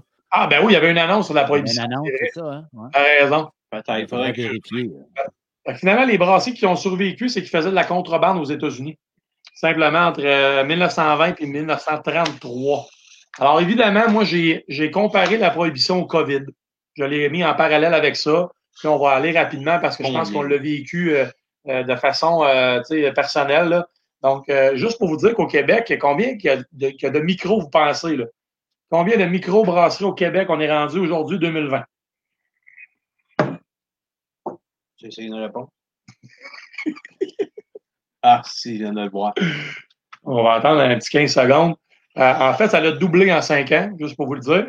Et puis pendant qu'on attend, Marc, Ouais. euh, il y a quelqu'un qui. euh, Alex Carpentier, pas? Oui, Alex, c'est euh, le fils du propriétaire de la Puis, euh, puis le, le, le goût, l'arrière-goût, lui, il comparait ça à un épi de maïs. Puis, Ah, pas je- ouais, ouais, je, je suis en accord avec ça. Ouais, c'est pas bête. Épices, maïs, épi de maïs, jeune, là, tu sais. Ouais, je suis d'accord que ça goûte le maïs un peu. Genre le sirop de maïs. Là. ouais, ouais, ouais, c'est vrai. Fait que, merci. euh. Joël, euh, ben, Kim, j'aimerais ça que ça soit vrai à 300. On parle de 240 en ce moment, en 2020. Ça Approche. approche en temps. Approche. Price is right, tu gagnes. En fait, t'es le seul qui a répondu. Il peut pas gagner deux fois à ce moment là arrête. Non, non, il y a des limites. Il y a De des façon, limites. Il, il a pas que sur le tape, puis il shot à côté du net. Là. Non, on s'entend qu'il est meilleur là qu'au poker, là, par exemple. Ah ouais. Plus de chance. euh. Alors, euh, 22 mars, 22 mars, euh, grand coup de barre au Québec. Le gouvernement a décrété la fermeture des salles de restaurants jusqu'à nouvel ordre. Écœurant! Les détenteurs de permis de restaurant peuvent donc uniquement demeurer ouverts pour la livraison et les commandes. C'est là le, le plus scandalisant, Francis. Hein? Qu'est-ce qui est sais, scandalisant. Tu m'expliquais tantôt au téléphone que C'est un restaurant peut venir t'apporter un repas avec une bouteille de vin. Oui. Mais Dieu du ciel ne peut pas me livrer de la bière. Il faut, que je, faut, que je, faut que je parle à Jeffrey Bouvrette. tu sais. Oui. Mais tu sais, où que- qu'il y a toujours une contrainte, il y a toujours, il y a toujours une opportunité ou une occasion. Fait que là, Jeffrey, il il l'a saisi. Là. Ouais. là, je pense qu'il déménage, il s'en va à Mirabel. Ah, ça, c'est triste un euh, peu, ça. Non, c'est pas vrai. J'ai dit n'importe quoi. M'excuse, Jeffrey, c'est une joke. Euh, oui, c'est- qui arrive. Salut, Fred. c'est mon, c'est mon segment euh, sur la légalisation euh, Ben, de la marijuana. Non. Ben, en fait, euh, tu parles de la marijuana, c'est intéressant parce que ça a l'air que le, con- le confinement aurait fait augmenter la consommation de, de pot parce que lui, la- les SQDC qu'ils appellent, là, Oui. c'est encore ouvert. Oui. Donc, les gens, ils vont là. Mais je pense que les gens ont plus consommé d'alcool aussi. Euh, euh, J'ai hâte d'avoir les statistiques 2020. Pascal Laveillé, il a sorti les, les, euh, les stats de 2019. Et effectivement, il y a une augmentation au niveau du- de la bière. Ben oui, je pense que c'est un petit peu à cause de nous autres, Marc. Je pense que le Covid micro-amateur, ben, en fait, euh, j'ai appelé Jean Lapointe qu'on nous fasse un L. Là. Ah, tu sais, Un L, euh, ça serait peut-être intéressant. En tout cas, bref, on a Marc Boursier qui fait des pressions. Euh, donc, voilà pour ce qui est du COVID. Là. Évidemment, problème de ravitaillement de bouteilles. Euh, je ne sais pas si vous avez lu les journaux. Là. Euh, il y a des, même Boréal euh, commençait à capoter un peu. euh, Ils n'ont plus de bouteilles, ça n'a plus d'allure. Euh, la beauté des cruchons. Il y a une brasserie qui s'appelle la brasserie Dépareillée, a perdu 30% de ses ventes. Après ça, Bas-Canada se bat. Hein? Ça, c'était une belle. Le Bas-Canada se bat pour se bat avec le plexiglas. Le plexiglas, il se bat pour qu'on puisse livrer à la maison. Mais c'est vrai que ça serait le fun. Tu sais, Boréal arrive chez nous, je sais pas, moi, Dieu du ciel avec ses cruchons, ça serait écœurant. Hey, moi, je peux pas te, je peux te parler d'un concept. hein? Oui, mais tu- Tu peux te Oui. faire. Moi, j'ai, moi, j'ai, euh, on jase de même, là. Il y a quelqu'un qui, qui m'a lancé un concept de même de, de faire une espèce de genre de livraison de bière, mais pas juste livraison de bière, genre, la personne s'amène à la maison, tu commandes, elle s'amène à la maison, puis elle a la bière live dans son trailer, puis non seulement elle arrive avec la bière live dans son trailer, mais avec la musique, puis avec des gens pour entertainer La un bouffe, peu. la que- saucisse. ben oui, la bouffe, la saucisse. Fait que là, ça fait un, comme un. Genre de bière et saucisse, get-together. 24 jours, mais une caravane. Ouais, c'est ça. Tu sais, la Un caravane McDonald's avec Joël Bouchard, mais là, il y Ouais. aurait la caravane euh. Euh, Labelle Brosse avec euh, Francis Labelle, Ouais. Marc euh, Portugais, Ouais, Martin Labrosse, puis peut-être un musicien live. On sait pas. on sait pas. Ben, Mais c'est- bon. C'est assez jasé. Oui, oui, ça, ça, ça se discute. Puis euh, moi, je fais des parallèles. Je retourne en arrière, là, les années 1920, les années folles. là. Ça, c'est un genre de projet d'années folles. ça. C'est complètement fou, mais en même temps. Il n'y a pas de mauvaise intention. Hein. Non, non, on part toujours avec des bonnes euh, améliorer le genre humain. non? Non, mais c'est parce que si on ne peut pas être 50 à faire une Saint-Jean, on va aller visiter au moins 50 personnes. Mais euh, bref, ça nous prend un chauffeur. Si jamais quelqu'un est intéressé à participer à ce projet-là, tout ce que ça nous prend, c'est un chauffeur qui ne prendra pas d'alcool, puis qui va nous suivre, puis qui va avoir du plaisir. Ouais. Donc, on est ouvert. euh, On va payer l'alcool à la fin, je vous le promets, ça ne vous coûtera pas cher. On lance ça. Oui, on lance ça. C'est comme ça. On là, n'a jamais eu de projet. Ça a le temps de changer dans deux semaines. Moi, moi, je connais un goaler du national qui buvait un jus d'orange après la game, qui ferait un bon chauffeur. C'est qui ça? Danny Genet. Oh, Danny, c'est vrai que C'est notre serait chauffeur, pas- souvent. Ah, Vite de Montréal, à nous. Il serait pas, euh, il serait pas tenté par les démons de la Nicole. Oh, Il, il aime Intéressant. déguster, il aime déguster, il en prend une, puis après ça, c'est notre excellent chauffeur, je vous le dis. Hey, c'était tout un goaler aussi. Oh que oui. Et il goal ça encore? Non, il joue en avant, puis il vous écoute généralement. Il est là, mais il c'est le nom de ma soeur. Fait que, il, Ah, d'accord. Il joue encore? Ouais, il joue, mais il joue en avant. En avant? Non, Très bon joueur. je dis ça à Daniel Dion, il va être en calice, man. Il va lui dire, retourne dans les nets. Daniel Dion ou Joe? Daniel. Ah. Ah, c'est Gilbert. Ah, je salue. Euh, et, euh, lui. Mais bref, pour le COVID, je trouve que les micros se sont bien, euh, bien réorganisés. Euh, Dieu du ciel, on peut y aller. Ils font de la poutine. Hier, je suis allé chez Boréal, excellent. Puis moi, j'ai trouvé ça triste, puis je voulais en parler parce que c'est sur Boréal, notre concept. Mais tu sais, eux autres, ils n'ont pas, été- ils ont pas, ils ont pas été considérés comme un service essentiel. Le petit bar, le relais là, qu'il y a là-bas, puis je vais en parler tantôt, on n'a pas pu y avoir accès. Puis j'ai trouvé ça bien triste pour Boréal parce que Dieu du ciel, tu pouvais y aller. Shawbridge, tu pouvais y aller. Mais Boréal n'a pas eu ce droit-là. Bon, peut-être qu'eux autres, par chance, il y avait quand même un bon, euh, un bon, peut-être un bon coussin financier, mais n'empêche que Boréal a vraiment euh, il a pas eu droit à ça, puis j'ai trouvé ça très triste. Alors aussi, ils ont euh, les microbrasseurs, parce qu'il y a une organisation, il y a une association, justement, Boréal a, été mêlé à ça au départ. Ils demandent euh, l'annulation de la hausse de 1,9% sur les taxes d'assises, parce que Québec s'en allait introniser ça, donc on a demandé de l'enlever. Et là, selon le Brewers Asso- Association, 46% des répondants ont déclaré que leur entreprise ne survivrait pas, survivrait pas à plus de trois mois sans soutien gouvernemental rapide. 46% C'est quand même pas rien. Mais en même temps, Marc, euh, ça peut faire des belles occasions d'achat. Tout à fait. Non? Tout à fait. On pourrait acheter une micro qui fait mal. Ça serait triste, mais bon. Bon, j'ai 2,50 ici. Moi, j'ai euh, des canettes. J'ai un sac de canettes. Bon, regarde. On commence avec ça. Hein. Les Je regarde on a commencé avec euh, sa cuisine, un sirop, puis regarde où ils sont. Ben, regarde, 30 millions de chefs d'affaires. tout est possible. C'est ça qui est beau au Québec encore. Tout est possible. Euh, euh, Vincent, on y va Oui. avec Rich? On Hmm. va avec. euh, Rich Desjardins, puis après ça, on finit Oui, le oui, dernier oui. segment. D'après moi, euh, ben moi, pour moi, c'est un segment intéressant parce que là, on parle vraiment de Boréal officiellement. Good. Une autre chanson qu'il faut trouver euh, le mot ours dedans. Oui, hey, je l'ai euh, déjà. Puis Richard Desjardins, euh, il a son association, euh, pas l'association, je cherche le mot, là, mais l'Action Boréale pour défendre Ah ouais, ben oui. Donc, ça rejoint la arbres, ben. Boréale. Fait que, euh, j'ai travaillé fort, là. on a cherché pas mal. Ah, écoute, on a fait de- du beau travail comme à chaque semaine, Vincent, merci. Alors, une chanson, Euh, surtout pour les dames. Peux-tu chanter en même temps que toi? Vas-y fort, mon gars. Ah, c'est correct, je vais fermer le micro, c'est bon.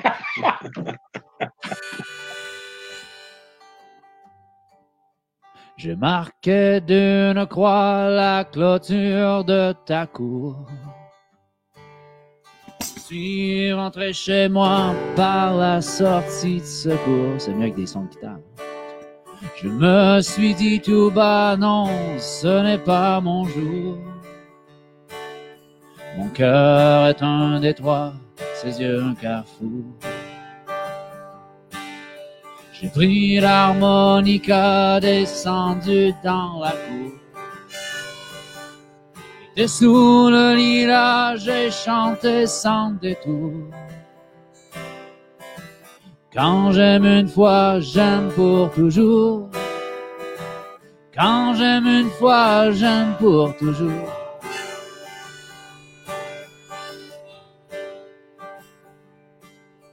L'amour est un tournoi où tombe tour à tour.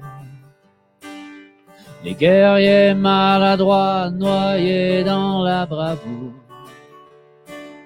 Si c'est ce que tu crois, si tel est ton discours, sois sûr qu'une proie deviendra ton vautour. Alors que fais-tu là enfermé dans ta tour? Je veux briser les lois qui règlent tes amours. Quand j'aime une fois, j'aime pour toujours. Quand j'aime une fois, j'aime pour toujours.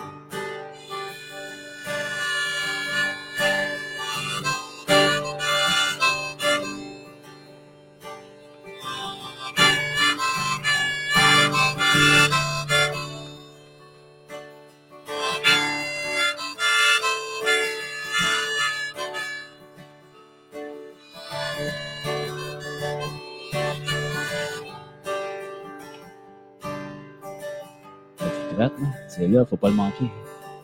Il s'en vient. Tu entendras ma voix dans le ciel du faubourg. J'avancerai vers toi avec les yeux d'un sourd. N'entends-tu pas déjà le compte à rebours? Ouvre la véranda, annonce mon retour. Il arrive, là, il est là. Je foncerai comme un ours aux pattes de velours. Je veux toucher du doigt la peau de ton tambour. Quand j'aime une fois, j'aime pour toujours. Quand j'aime une fois, j'aime pour toujours.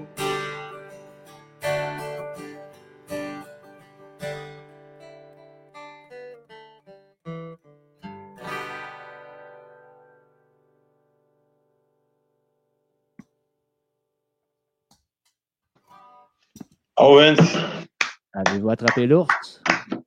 Non, mais on a On attrapé quelque chose qui on ressemble. l'a pogné. Oh non, on l'a pogné, mais Vince, au début, quand tu as dit euh, un ours puis Richard Desjardins, moi, je me souviens dans une de ses chansons, je pourrais pas te chanter parce que je chante mal puis j'ai aucun talent. Mais il dit à m'emmener euh, fait noir comme dans le cul d'un ours. Ça, c'est à Oui. Kouloukoulou. À À pour tous les goûts. Game de bowling à cathédrale. De Oui, bombe c'est en arrière. T'es bon, François, tu chantes bien. Ouais, c'est ça le parole, je me souviens. Le reste, euh, d'après moi, j'avais pris un ours de trop. Vincent, tu nous accompagnes sur euh, la IPA du Nord-Est? Ben oui, j'avais commencé avec la solitude avant vous autres. Moi, j'aime les bières fortes. Puis, euh, euh, En passant à la solidaire, vous avez compris que je l'ai choisi surtout en temps de COVID. Là. ben Je ouais. pense que euh, Micro, euh, cette page-là a, a- a pris quand même une ampleur intéressante, selon ce que j'entends. Moi, je n'ai pas d'opinion là-dessus. Je trouve je, je, je, ça, je montre trop ça le fun, puis je suis content de l'entendre, mais je, je trouve qu'on a, on a répondu à l'appel de notre premier ministre qui disait d'encourager local. Je n'ai pas trouvé de raisins locaux, malheureusement. Je n'ai pas trouvé de, de pêche non plus. Mais j'ai trouvé de la bière, ça, c'est clair. Ah, T'as bien fait ça, Marc. T'as bien fait ça. Hey, merci à tout le monde. euh, Si vous participez, je pense que vous avez toute une bonne part de, de du succès. Puis on a supporté les microbrasseurs à notre manière. Puis bravo tout le monde. Vincent, euh, merci. euh. Alors, on est rendu à la IPA du Nord-Est, qui est une bière fétiche quand même, là, pour ceux qui ne la connaissent pas. Ça, je serais surpris, puis je ne m'avancerais pas avec la VP Marketing pour dire que cette bière-là n'est pas connue. Ça, je n'irai pas là avec elle. Non, t'as- Non, non, non. Ça, elle me dirait là, Monsieur Labrosse, là, euh, vous connaissez rien. Puis là, je n'aimerais pas ça me faire dire ça. Ça me toucherait ici. Oui. Mais pas, euh, pas sur les Orioles. sur les, sur les lions. Sur les Lions. Ouais. Excuse. Puis euh, finalement, évidemment, l'IPA du Nord-Est, euh, c'est intéressant. Une bière à 6% 76 IBU, donc c'est très amer. Hey, quand même, quand même, quand Et même. euh, Il y a- Citra, mosaïque comme houblon, les gars, on les aime, ces, ces houblons-là. Il y en Ouais, a le plein dans le frigidaire, dans oui, le ben congélateur. Oui. Et là, ce que j'ai aimé, j'ai lu, dans le fond, là, on- je vais vous expliquer comment fonctionne la IPA du Nord-Est dans votre bouche. OK? Oh. Je vais le lire parce que je, je vais, je vais- je vais vivre l'expérience. Ouais, OK? vas-y, vas-y, vas-y. Prendre une odeur, ils disent de, de prendre une bonne puff d'odeur avec le nez. Là. Ouais, ça, on sent, on sent l'agrume, là, euh, ananas, je sais pas trop. euh, Bon, ils disent, premier arrêt. Dans le fond, il y a trois, il y a trois arrêts. Premier arrêt, son bouquet d'arômes puissants, fruités et exotiques à souhait, qui viendront réveiller les narines. Oui. Hein, voilà. Pêche, ananas, mangue, tout est là. oui, on se trompe pas. Quand t'es nomme Je suis d'accord avec ça. On se trompe pas. Entièrement d'accord. On la connaît, là, parce qu'elle est vraiment bonne. Deuxième arrêt, maintenant qu'on l'a bu. Oui. Sa robe. Pas vu de robe, là, mais bon. C'est une autre histoire. Absolument, on check en dessous, non? Oui, c'est vrai. La kiss, parce qu'on voyait ses troubles. Elle a mis sa ceinture de chasteté. Non, c'était le mes poils aussi. Alors, dévoilant une texture soyeuse et douce en bouche. Oh. Cette IPA ne viendra pas vous agresser. C'est vrai que c'est pas agressant. C'est vrai. Entièrement d'accord. Et le dernier arrêt, un ensemble juteux et excessivement fruité viendra conquérir vos papilles, une invitation à repartir de plus, de plus belle en voyage. Wow. Meilleure bière par Rate a Beer. Quand ils l'ont sorti, ça a été euh, coté meilleure bière au Bon. monde. Parce que Winter Beer, euh, il évalue euh, des, des millions de, de bières au, Qué- dans le monde entier, puis ils ont gagné cette année-là. Marthe, euh, en quelle année qu'on commencé à embouteiller ça? En canning plutôt? En canner ça, euh, je l'avais tantôt. ça se euh, peut que ça soit une des. Où je me trompe avec la Boreal IPA? Ouais, Borel IPA, ça ressemble pas du tout à ça, là. Non, non, non, mais euh, qui ont été une des premières micros Moi, je te dirais, là, je pense que c'est je vais aller plus loin. IPA. Je vais aller plus loin dans mes notes, là, mais parce que j'ai j'ai de quoi dire par rapport à ça. Non, mais c'est là la tu m'allumes. Je te dirais sur euh, vite, vite, à, à- à l'ouverture du bar Le Relais. Donc, le bar Le Relais, je n'ai pas la date, là, euh, je l'avais tantôt, mais bref, quand on ouvert le relais, cette bière-là est sortie, c'est un genre de release, si on veut. Pensais le relais de euh, Sainte-Thérèse. Non. Alors, pourquoi euh, on appelle ça IPA du Nord-Est? Alors, euh, tu sais, souvent, on demande pourquoi c'est Nord-Est. Alors, ça a une résonance aux IPA de type West Coast. Je comprends pas le principe West Coast, East Coast. Ça fonctionne pas trop dans la lecture, mais bref, c'était écrit. Euh, une amertume tranchante, que l'aspect filtré avec des notes résineuses. C'est vrai que c'est un peu résineux. Oui. Après ça, le Nord-Est américain a développé ces dernières années une identité propre autour de ce style populaire. Oui. Parce que le Citra, de ce que j'ai compris, c'est que ça se passe en Oregon, puis ils ont un droit acquis sur ce type de houblon-là. On ne pourrait pas faire euh, pousser du, du Citra ici au Canada. On n'aurait pas le droit. Puis je sais qu'à Montréal, le maître brasseur, je vais demander la semaine prochaine, il est allé directement là-bas, en Oregon. J'ai vu, j'ai vu passer un article là-dessus. Alors, euh, voilà. Puis, euh, parfois appelé New England IPA, donc euh, du Nord-Est. Finalement, nous autres, on l'a francisé. C'est bien ça. Donc, euh, ces bières se distinguent par leur aspect qui, qui est non filtré, donc voilé, avec une rondeur maltée. Ouais. Une amertume, une amertume plus douce et un bouquet aromatique très développé. Donc, voilà pour. euh, mais c'est vrai, on appelle ça du jus. C'est un jus. Ah, c'est bon, c'est. Mais c'est- dans la tendance. euh, puis là, on est allé plus loin avec les DDH, puis euh, tout Oui. ça. Là, on, Puis ils en ont fait une de 100% Galaxy. Tu sais, ils en ont fait des IPA du Nord-Est, Galaxy, Simcoe. J'ai jamais eu la chance de voir ça, mais ils ont fait à peu près une centaine de produits à date alors qu'ils ont commencé à 6. Puis c'est le président un peu qui a, quand même contribué à ça. Mais c'est ce qui est le fun, Marc, parce que je me souviens d'une des discussions qu'on avait eues, moi et toi, euh, vers 2 heures du matin à l'entrée du C'est jamais arrivé, ça. Ouais, peut-être là, une fois ou deux, là, mais euh, on s'en souvient plus de toute façon, moi et toi. Mais euh, ce que je me souviens, c'est que euh, Monet Boréal était, était comme pas figé dans un style, mais tu sais, il y avait bon le rousse, il y avait le blanc, il y avait le blanc, il y avait, Ouais. il y avait le noir, hein? Puis il se passait comme plus rien, là. Puis là, après ça, est arrivé, euh, oups, c'est une nouvelle On a réveillé l'ours. pouf, pouf, pouf, pouf. On a réveillé On a l'ours en soi. Ça, c'est beau. Ça, c'est un autre beau lien. Mais ça, Marc. c'est le pitch avec le président, c'est ça. Puis je vais en parler tantôt de M. Paradis parce que ça, sérieusement, là, je sais que c'est un marathon notre affaire, mais Ben M. oui, Paradis, Simon, c'est incroyable son histoire. Et là, je vais débouler, là. Je vais débouler. Je vais y aller rapidement. Attends un peu. Marc. euh, on a commencé à 5h30. Ah ouais, là, c'est un marathon, euh, euh, monsieur, monsieur Parent, Jean-Marc, fallait se rhabiller. T'as-tu faim? Moi, j'ai faim. Mais euh, ça va attendre. Oui. Je finis avec l'histoire. On est rendu après la Deuxième Guerre mondiale. Oui. Au Canada, Les Jacks Canada. Canada, il y avait trois grosses compagnies. Le plus beau du monde, le plus beau du pays. Vincent, trois grosses compagnies au Canada. Molson, Molson. la DAO, ça, ça, ça dit là-dedans, la DAO? Ah, t'as raison, je n'ai pas parlé tantôt, une chance, ça aurait été plus long, mais oui, ça existait. Ouais, c'est ça. c'est la date, c'est dollar. parti. Ça a été acheté par une compagnie que je vais te nommer tantôt. OK. Y a-tu Évidemment, la, date. La batte, puis y a-tu l'autre, c'est-tu pas la Carling? Ah oui, ben, en fait, c'est une sorte de bière. OK. ah, Ça s'appelle la. Canadian Brewery Limited. C'est pas la hockey? Non, OK, fait, je vais en parler tantôt, mais non, OK, il faut être acheté par Molson. Non, non, non. Oui, non. oui, oui. Oui, La après. fusion. de- Après, après. Après, Canada, Ouais, c'est après ça. le vendredi après Canadien, Ah. Après le vendredi. Alors, dis- dis-moi donc, Vincent, la bière numéro un de Labatt. Quand, quand on sortit ça, là, c'est quoi la, la grosse Labatt? Ben, je te dirais la, la batte 50. Ah, non, oui. 1950, celle-là. Ah oui. Labatt, Labatt avant ça. La Laurentide. Non, c'était la Labatt bleue.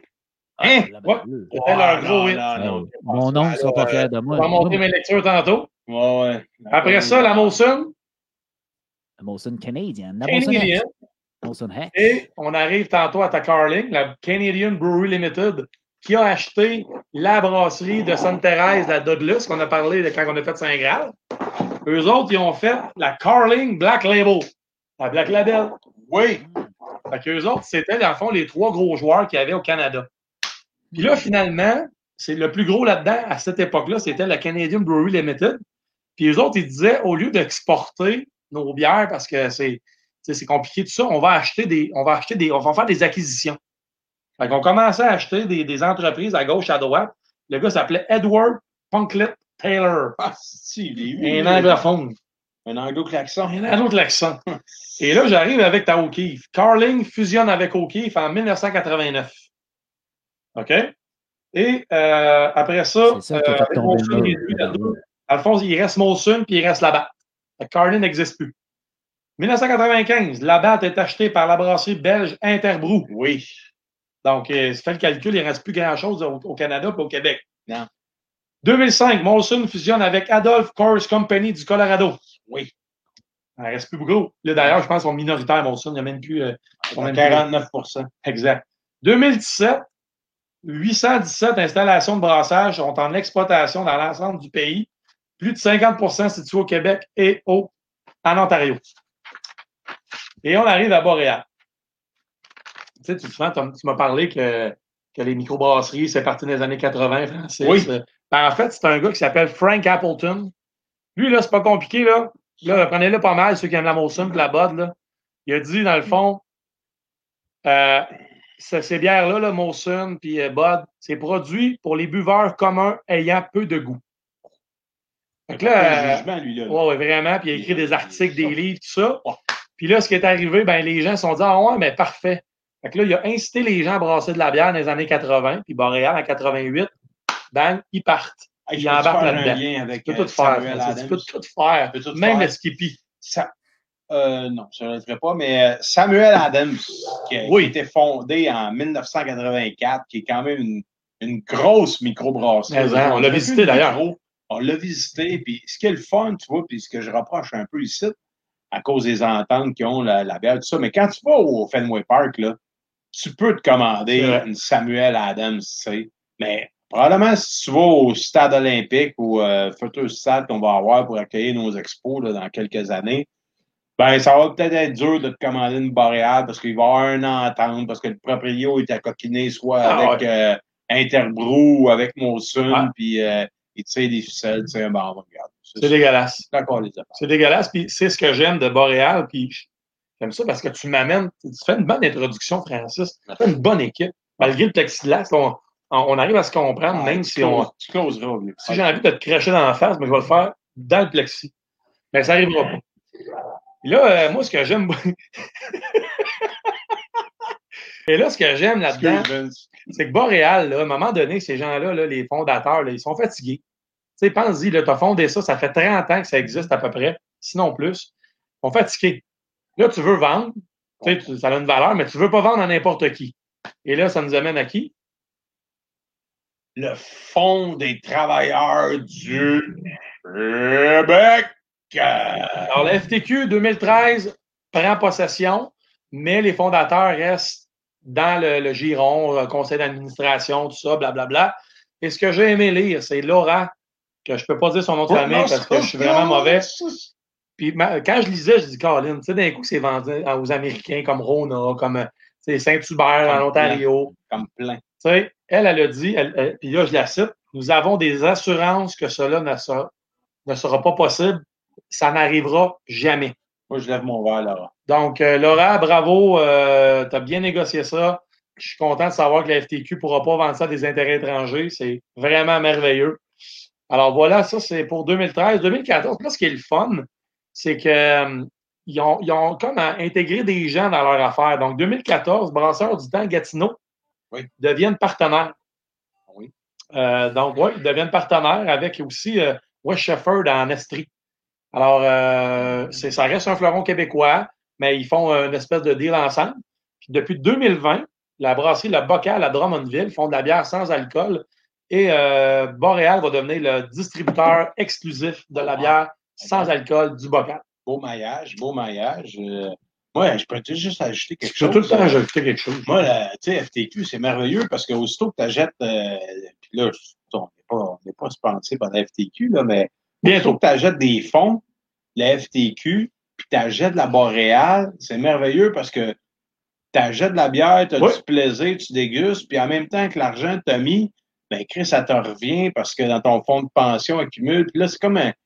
C'est comme, une, comme un cercle de la vie, tu sais. T'as pas besoin d'acheter d'action, t'achètes de la bière, t'es correct. Ouais, c'est ça. C'est, vraiment. Coûte moins cher, puis oh, j'ai du fun tout de suite. C'est vraiment merveilleux. Fait que euh, ouvrez-vous un compte euh, avec le fonds, puis euh, achetez la Boréal, puis euh, vous allez vivre des jours heureux. Mais tu sais que le, centre- le, le Canadien de Montréal, oui, le FTQ a, a des parts. Ah, je savais pas. Puis là, évidemment, la grande question, c'était est-ce qu'on va trouver de la boréale au Centre Bell? Oh. Puis là, bien évidemment, Laura disait c'est pas d'implant, mais on en parle parce que là, il y a le trou du diable. Ben oui, on J'en parlais tantôt, là. Fait que voilà. Donc, pour ça, C'est ce qu'il y en est. Puis là, ben, j'arrive à la fin, finalement, je vais parler du président. Moi, j'ai une belle histoire, les gars. Là. Et, tu sais, le, le- le gars s'appelle Simon Paradis, il vient de Lorraine, il a 40 ans, puis il est président. Puis là, lui, là, son objectif, c'était de réveiller l'ours qui dormait. Oh, c'est bien, ça, c'est beau. C'est dans leur, euh, c'est dans leur pub aussi, tu sais, c'est c'est vraiment hot. Excuse-moi la poésie. C'est de la poésie en, en, en houblon, tu sais. Donc, euh, petite histoire de Simon Paradis que j'ai eu l'occasion de parler avec, euh, je pense, mardi ou mercredi à 10h30 le soir. Merci beaucoup, Simon. Euh, il a été 10 ans chez Red Bull. euh, il était responsable du marketing sportif et de l'Est du Canada. Il était dans Santa Monica, tout ça. Il c'est lui qui a, qui a parti le Red Bull Crash Ice à Québec. Lui qui a parti ça. Il est malade aussi. Oui, un peu. Puis il a aussi, il a, il a comme un peu été euh, responsable des commandites de Lindsey Vonn, la, la conjointe de Piquet, Ah, je sais pas c'est qui. et Eric Gay, un skieur que vous connaissez. Ah, lui, je le connais.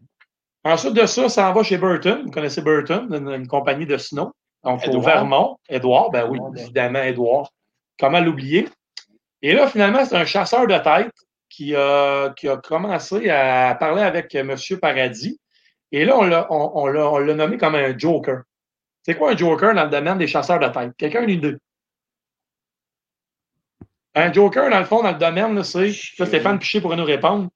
C'est que, dans le fond, c'est un gars qui est issu d'une autre industrie. Tu sais, c'est un gars qui n'a jamais baigné dans la bière. Pas du tout, mais dans le marketing. Je pense que la bière, comme j'ai lu, là, puis euh, je vais vous é- épargner ces lignes-là, mais lui, il ne voyait pas de différence entre vendre des, des, des, des planches à neige et de la bière. C'est une question de marketing. Ouais, là. J'espère qu'il a changé d'avis depuis ce temps-là, non? Non, je pense que Boréal, c'est vraiment, comme tu as dit tantôt, il y avait juste six produits, puis là, ça l'a éclaté grâce peut-être à sa vision. Ah, je comprends, mais entre euh, boire une planche à neige et une Ah, bière. c'est sûr que c'est dur de boire une planche à neige, c'est très difficile. Il prendre une bière. Ça, en tout cas. Donc, il est devenu 40 ans, gars de Lorraine, président. Écoute, tu regardes ses photos, là. C'est un enfant, là. Mais c'est incroyable, c'était écœurant. Alors, quelques lignes sur ses réalisations. 90 000 hectolitres de bière vendus par année. Ça égalise à peu près 1,1 million de caisses. Et là, je parle de 2016. Ils veulent se rendre à 120 000 hectolitres par année. Euh, ils ont passé de 6 sortes à 25 sortes en 2016. Tu peux même trouver la boréale à la SAQ. Ils ont Oui. sorti une bière qui s'appelle euh, la boréale polaire. Donc, ils ont été capables au moins de distribuer un peu partout. Ensuite de ça, euh, là, ça, ça j'aimais ça. Il dit, parce que par rapport aux États-Unis, il y avait des, il y avait des idées de vendre un peu aux États. Puis là, il disait que tu conserves le con- le- le- le- l'appellation microbrasserie jusqu'à temps que tu brasses 400 000 litres, 400 000 hectolitres par année. Comme ils sont très loin de ça, ils vont rester avec le titre de microbrasserie. Donc, ça, c'est pour M. Paradis. Et là, je vous parle du bar Le Relais, puis je finis avec ça. Oh, le relais. Parce que Ça ceux qui sont rêve, allés au bar Le Relais, Hein? C'est boulevard euh, des Jardins. le boulevard euh, Michel Boët. Boët. On barre le relais. Ah, le c'est relais, à ok. Sainte-Thérèse, Ah ouais, excuse-moi. Boulevard des Là, tu Jardins. là, tu vas- déjouer, là, tu vas carrément déjouer. Alors, euh, Ah, le bar, ouais. le relais, là, pour ceux qui sont jamais allés, là, puis là, il n'y a pas besoin de, de- de faire de lecture là-dessus pour le vivre. Tu arrives là, tu montes les escaliers, ça a l'air d'être- t'as l'air de, de sortir, d'avoir fait du ski alpin, puis je pense que M. Paradis il a tout pensé. Tu as l'impression d'être dans une espèce d'après-ski. là.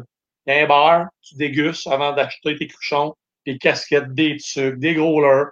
Euh, il y a même des trucs pour les microbrasseurs, là, où on peut acheter des, des affaires.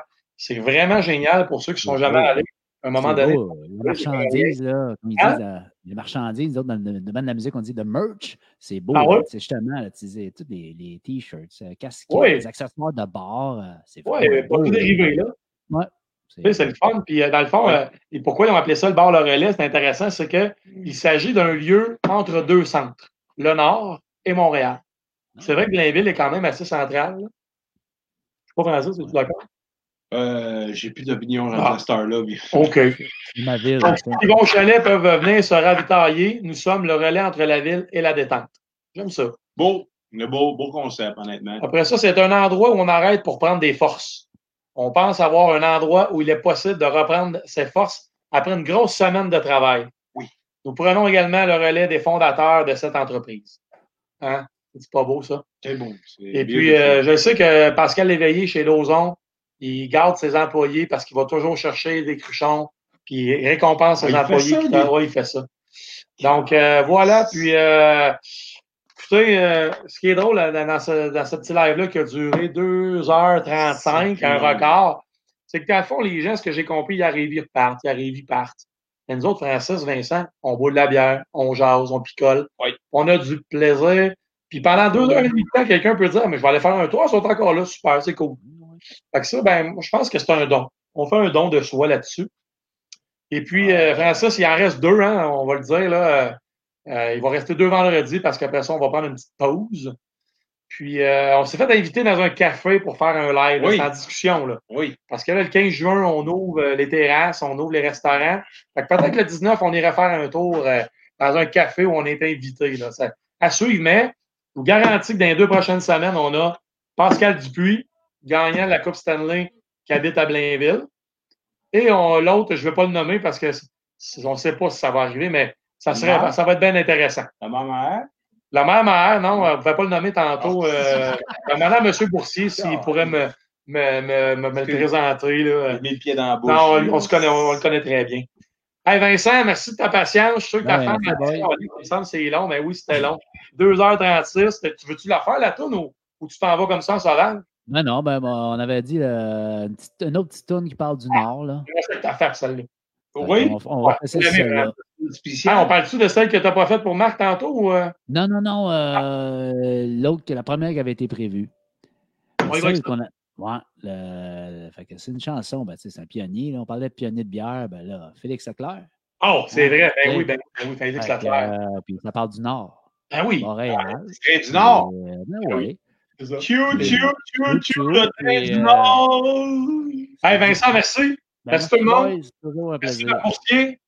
Euh, j'ai hâte d'avoir qui gagne le concours. là. Il y a deux concours, centième commentaire, plus. Euh... Hey Vincent, merci, on s'en reparle. Yes. Salut. Allez, Vincent, ça roule.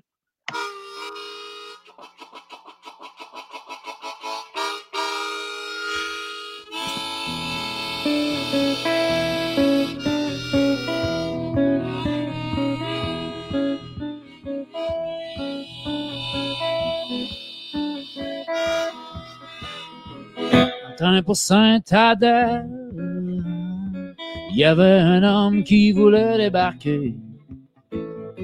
Mais allez donc débarquer. Quand le train fait 50 000 à l'heure, et en plus vous êtes conducteur. Dans train pour Saint-Adèle, il y avait rien qu'un passager. C'est encore le conducteur. Imaginez pour voyager si c'est pas la petite vie douleur. Oh, le train du Nord. Tchou, tchou, tchou, tchou. Le train du Nord, le train du Nord.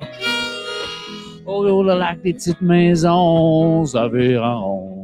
Le train du Nord, c'est comme la mort quand il y a personne à bord. Oh, le train pour Saint-Adèle en montant la côte infidèle. Le conducteur et puis le chauffeur sont décidés à débarquer, puis train tout seul à continuer. Oh non!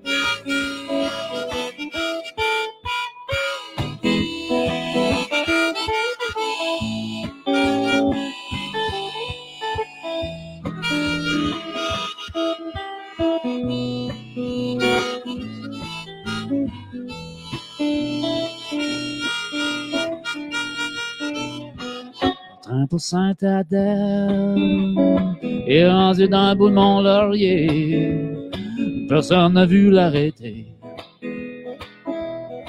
Fait qu'on l'a vu filer, Jean-Pierre Maman la nuit passée. Oh, le train du Nord.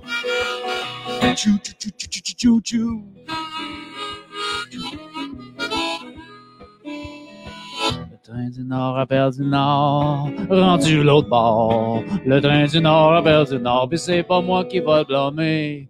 Non, non, non.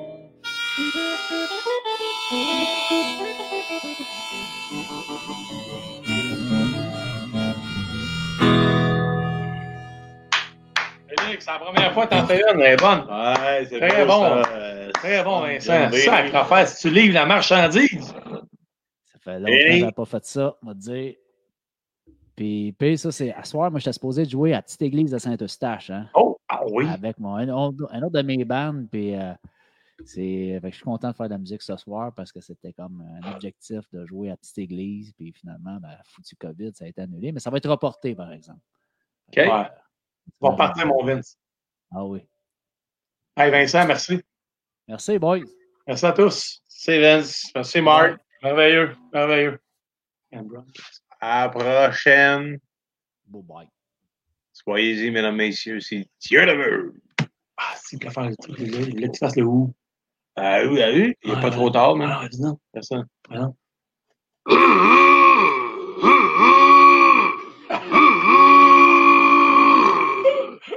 C'est bon. Demande spéciale, désolé. Ohio. Bientôt, ça va être Skippy en live.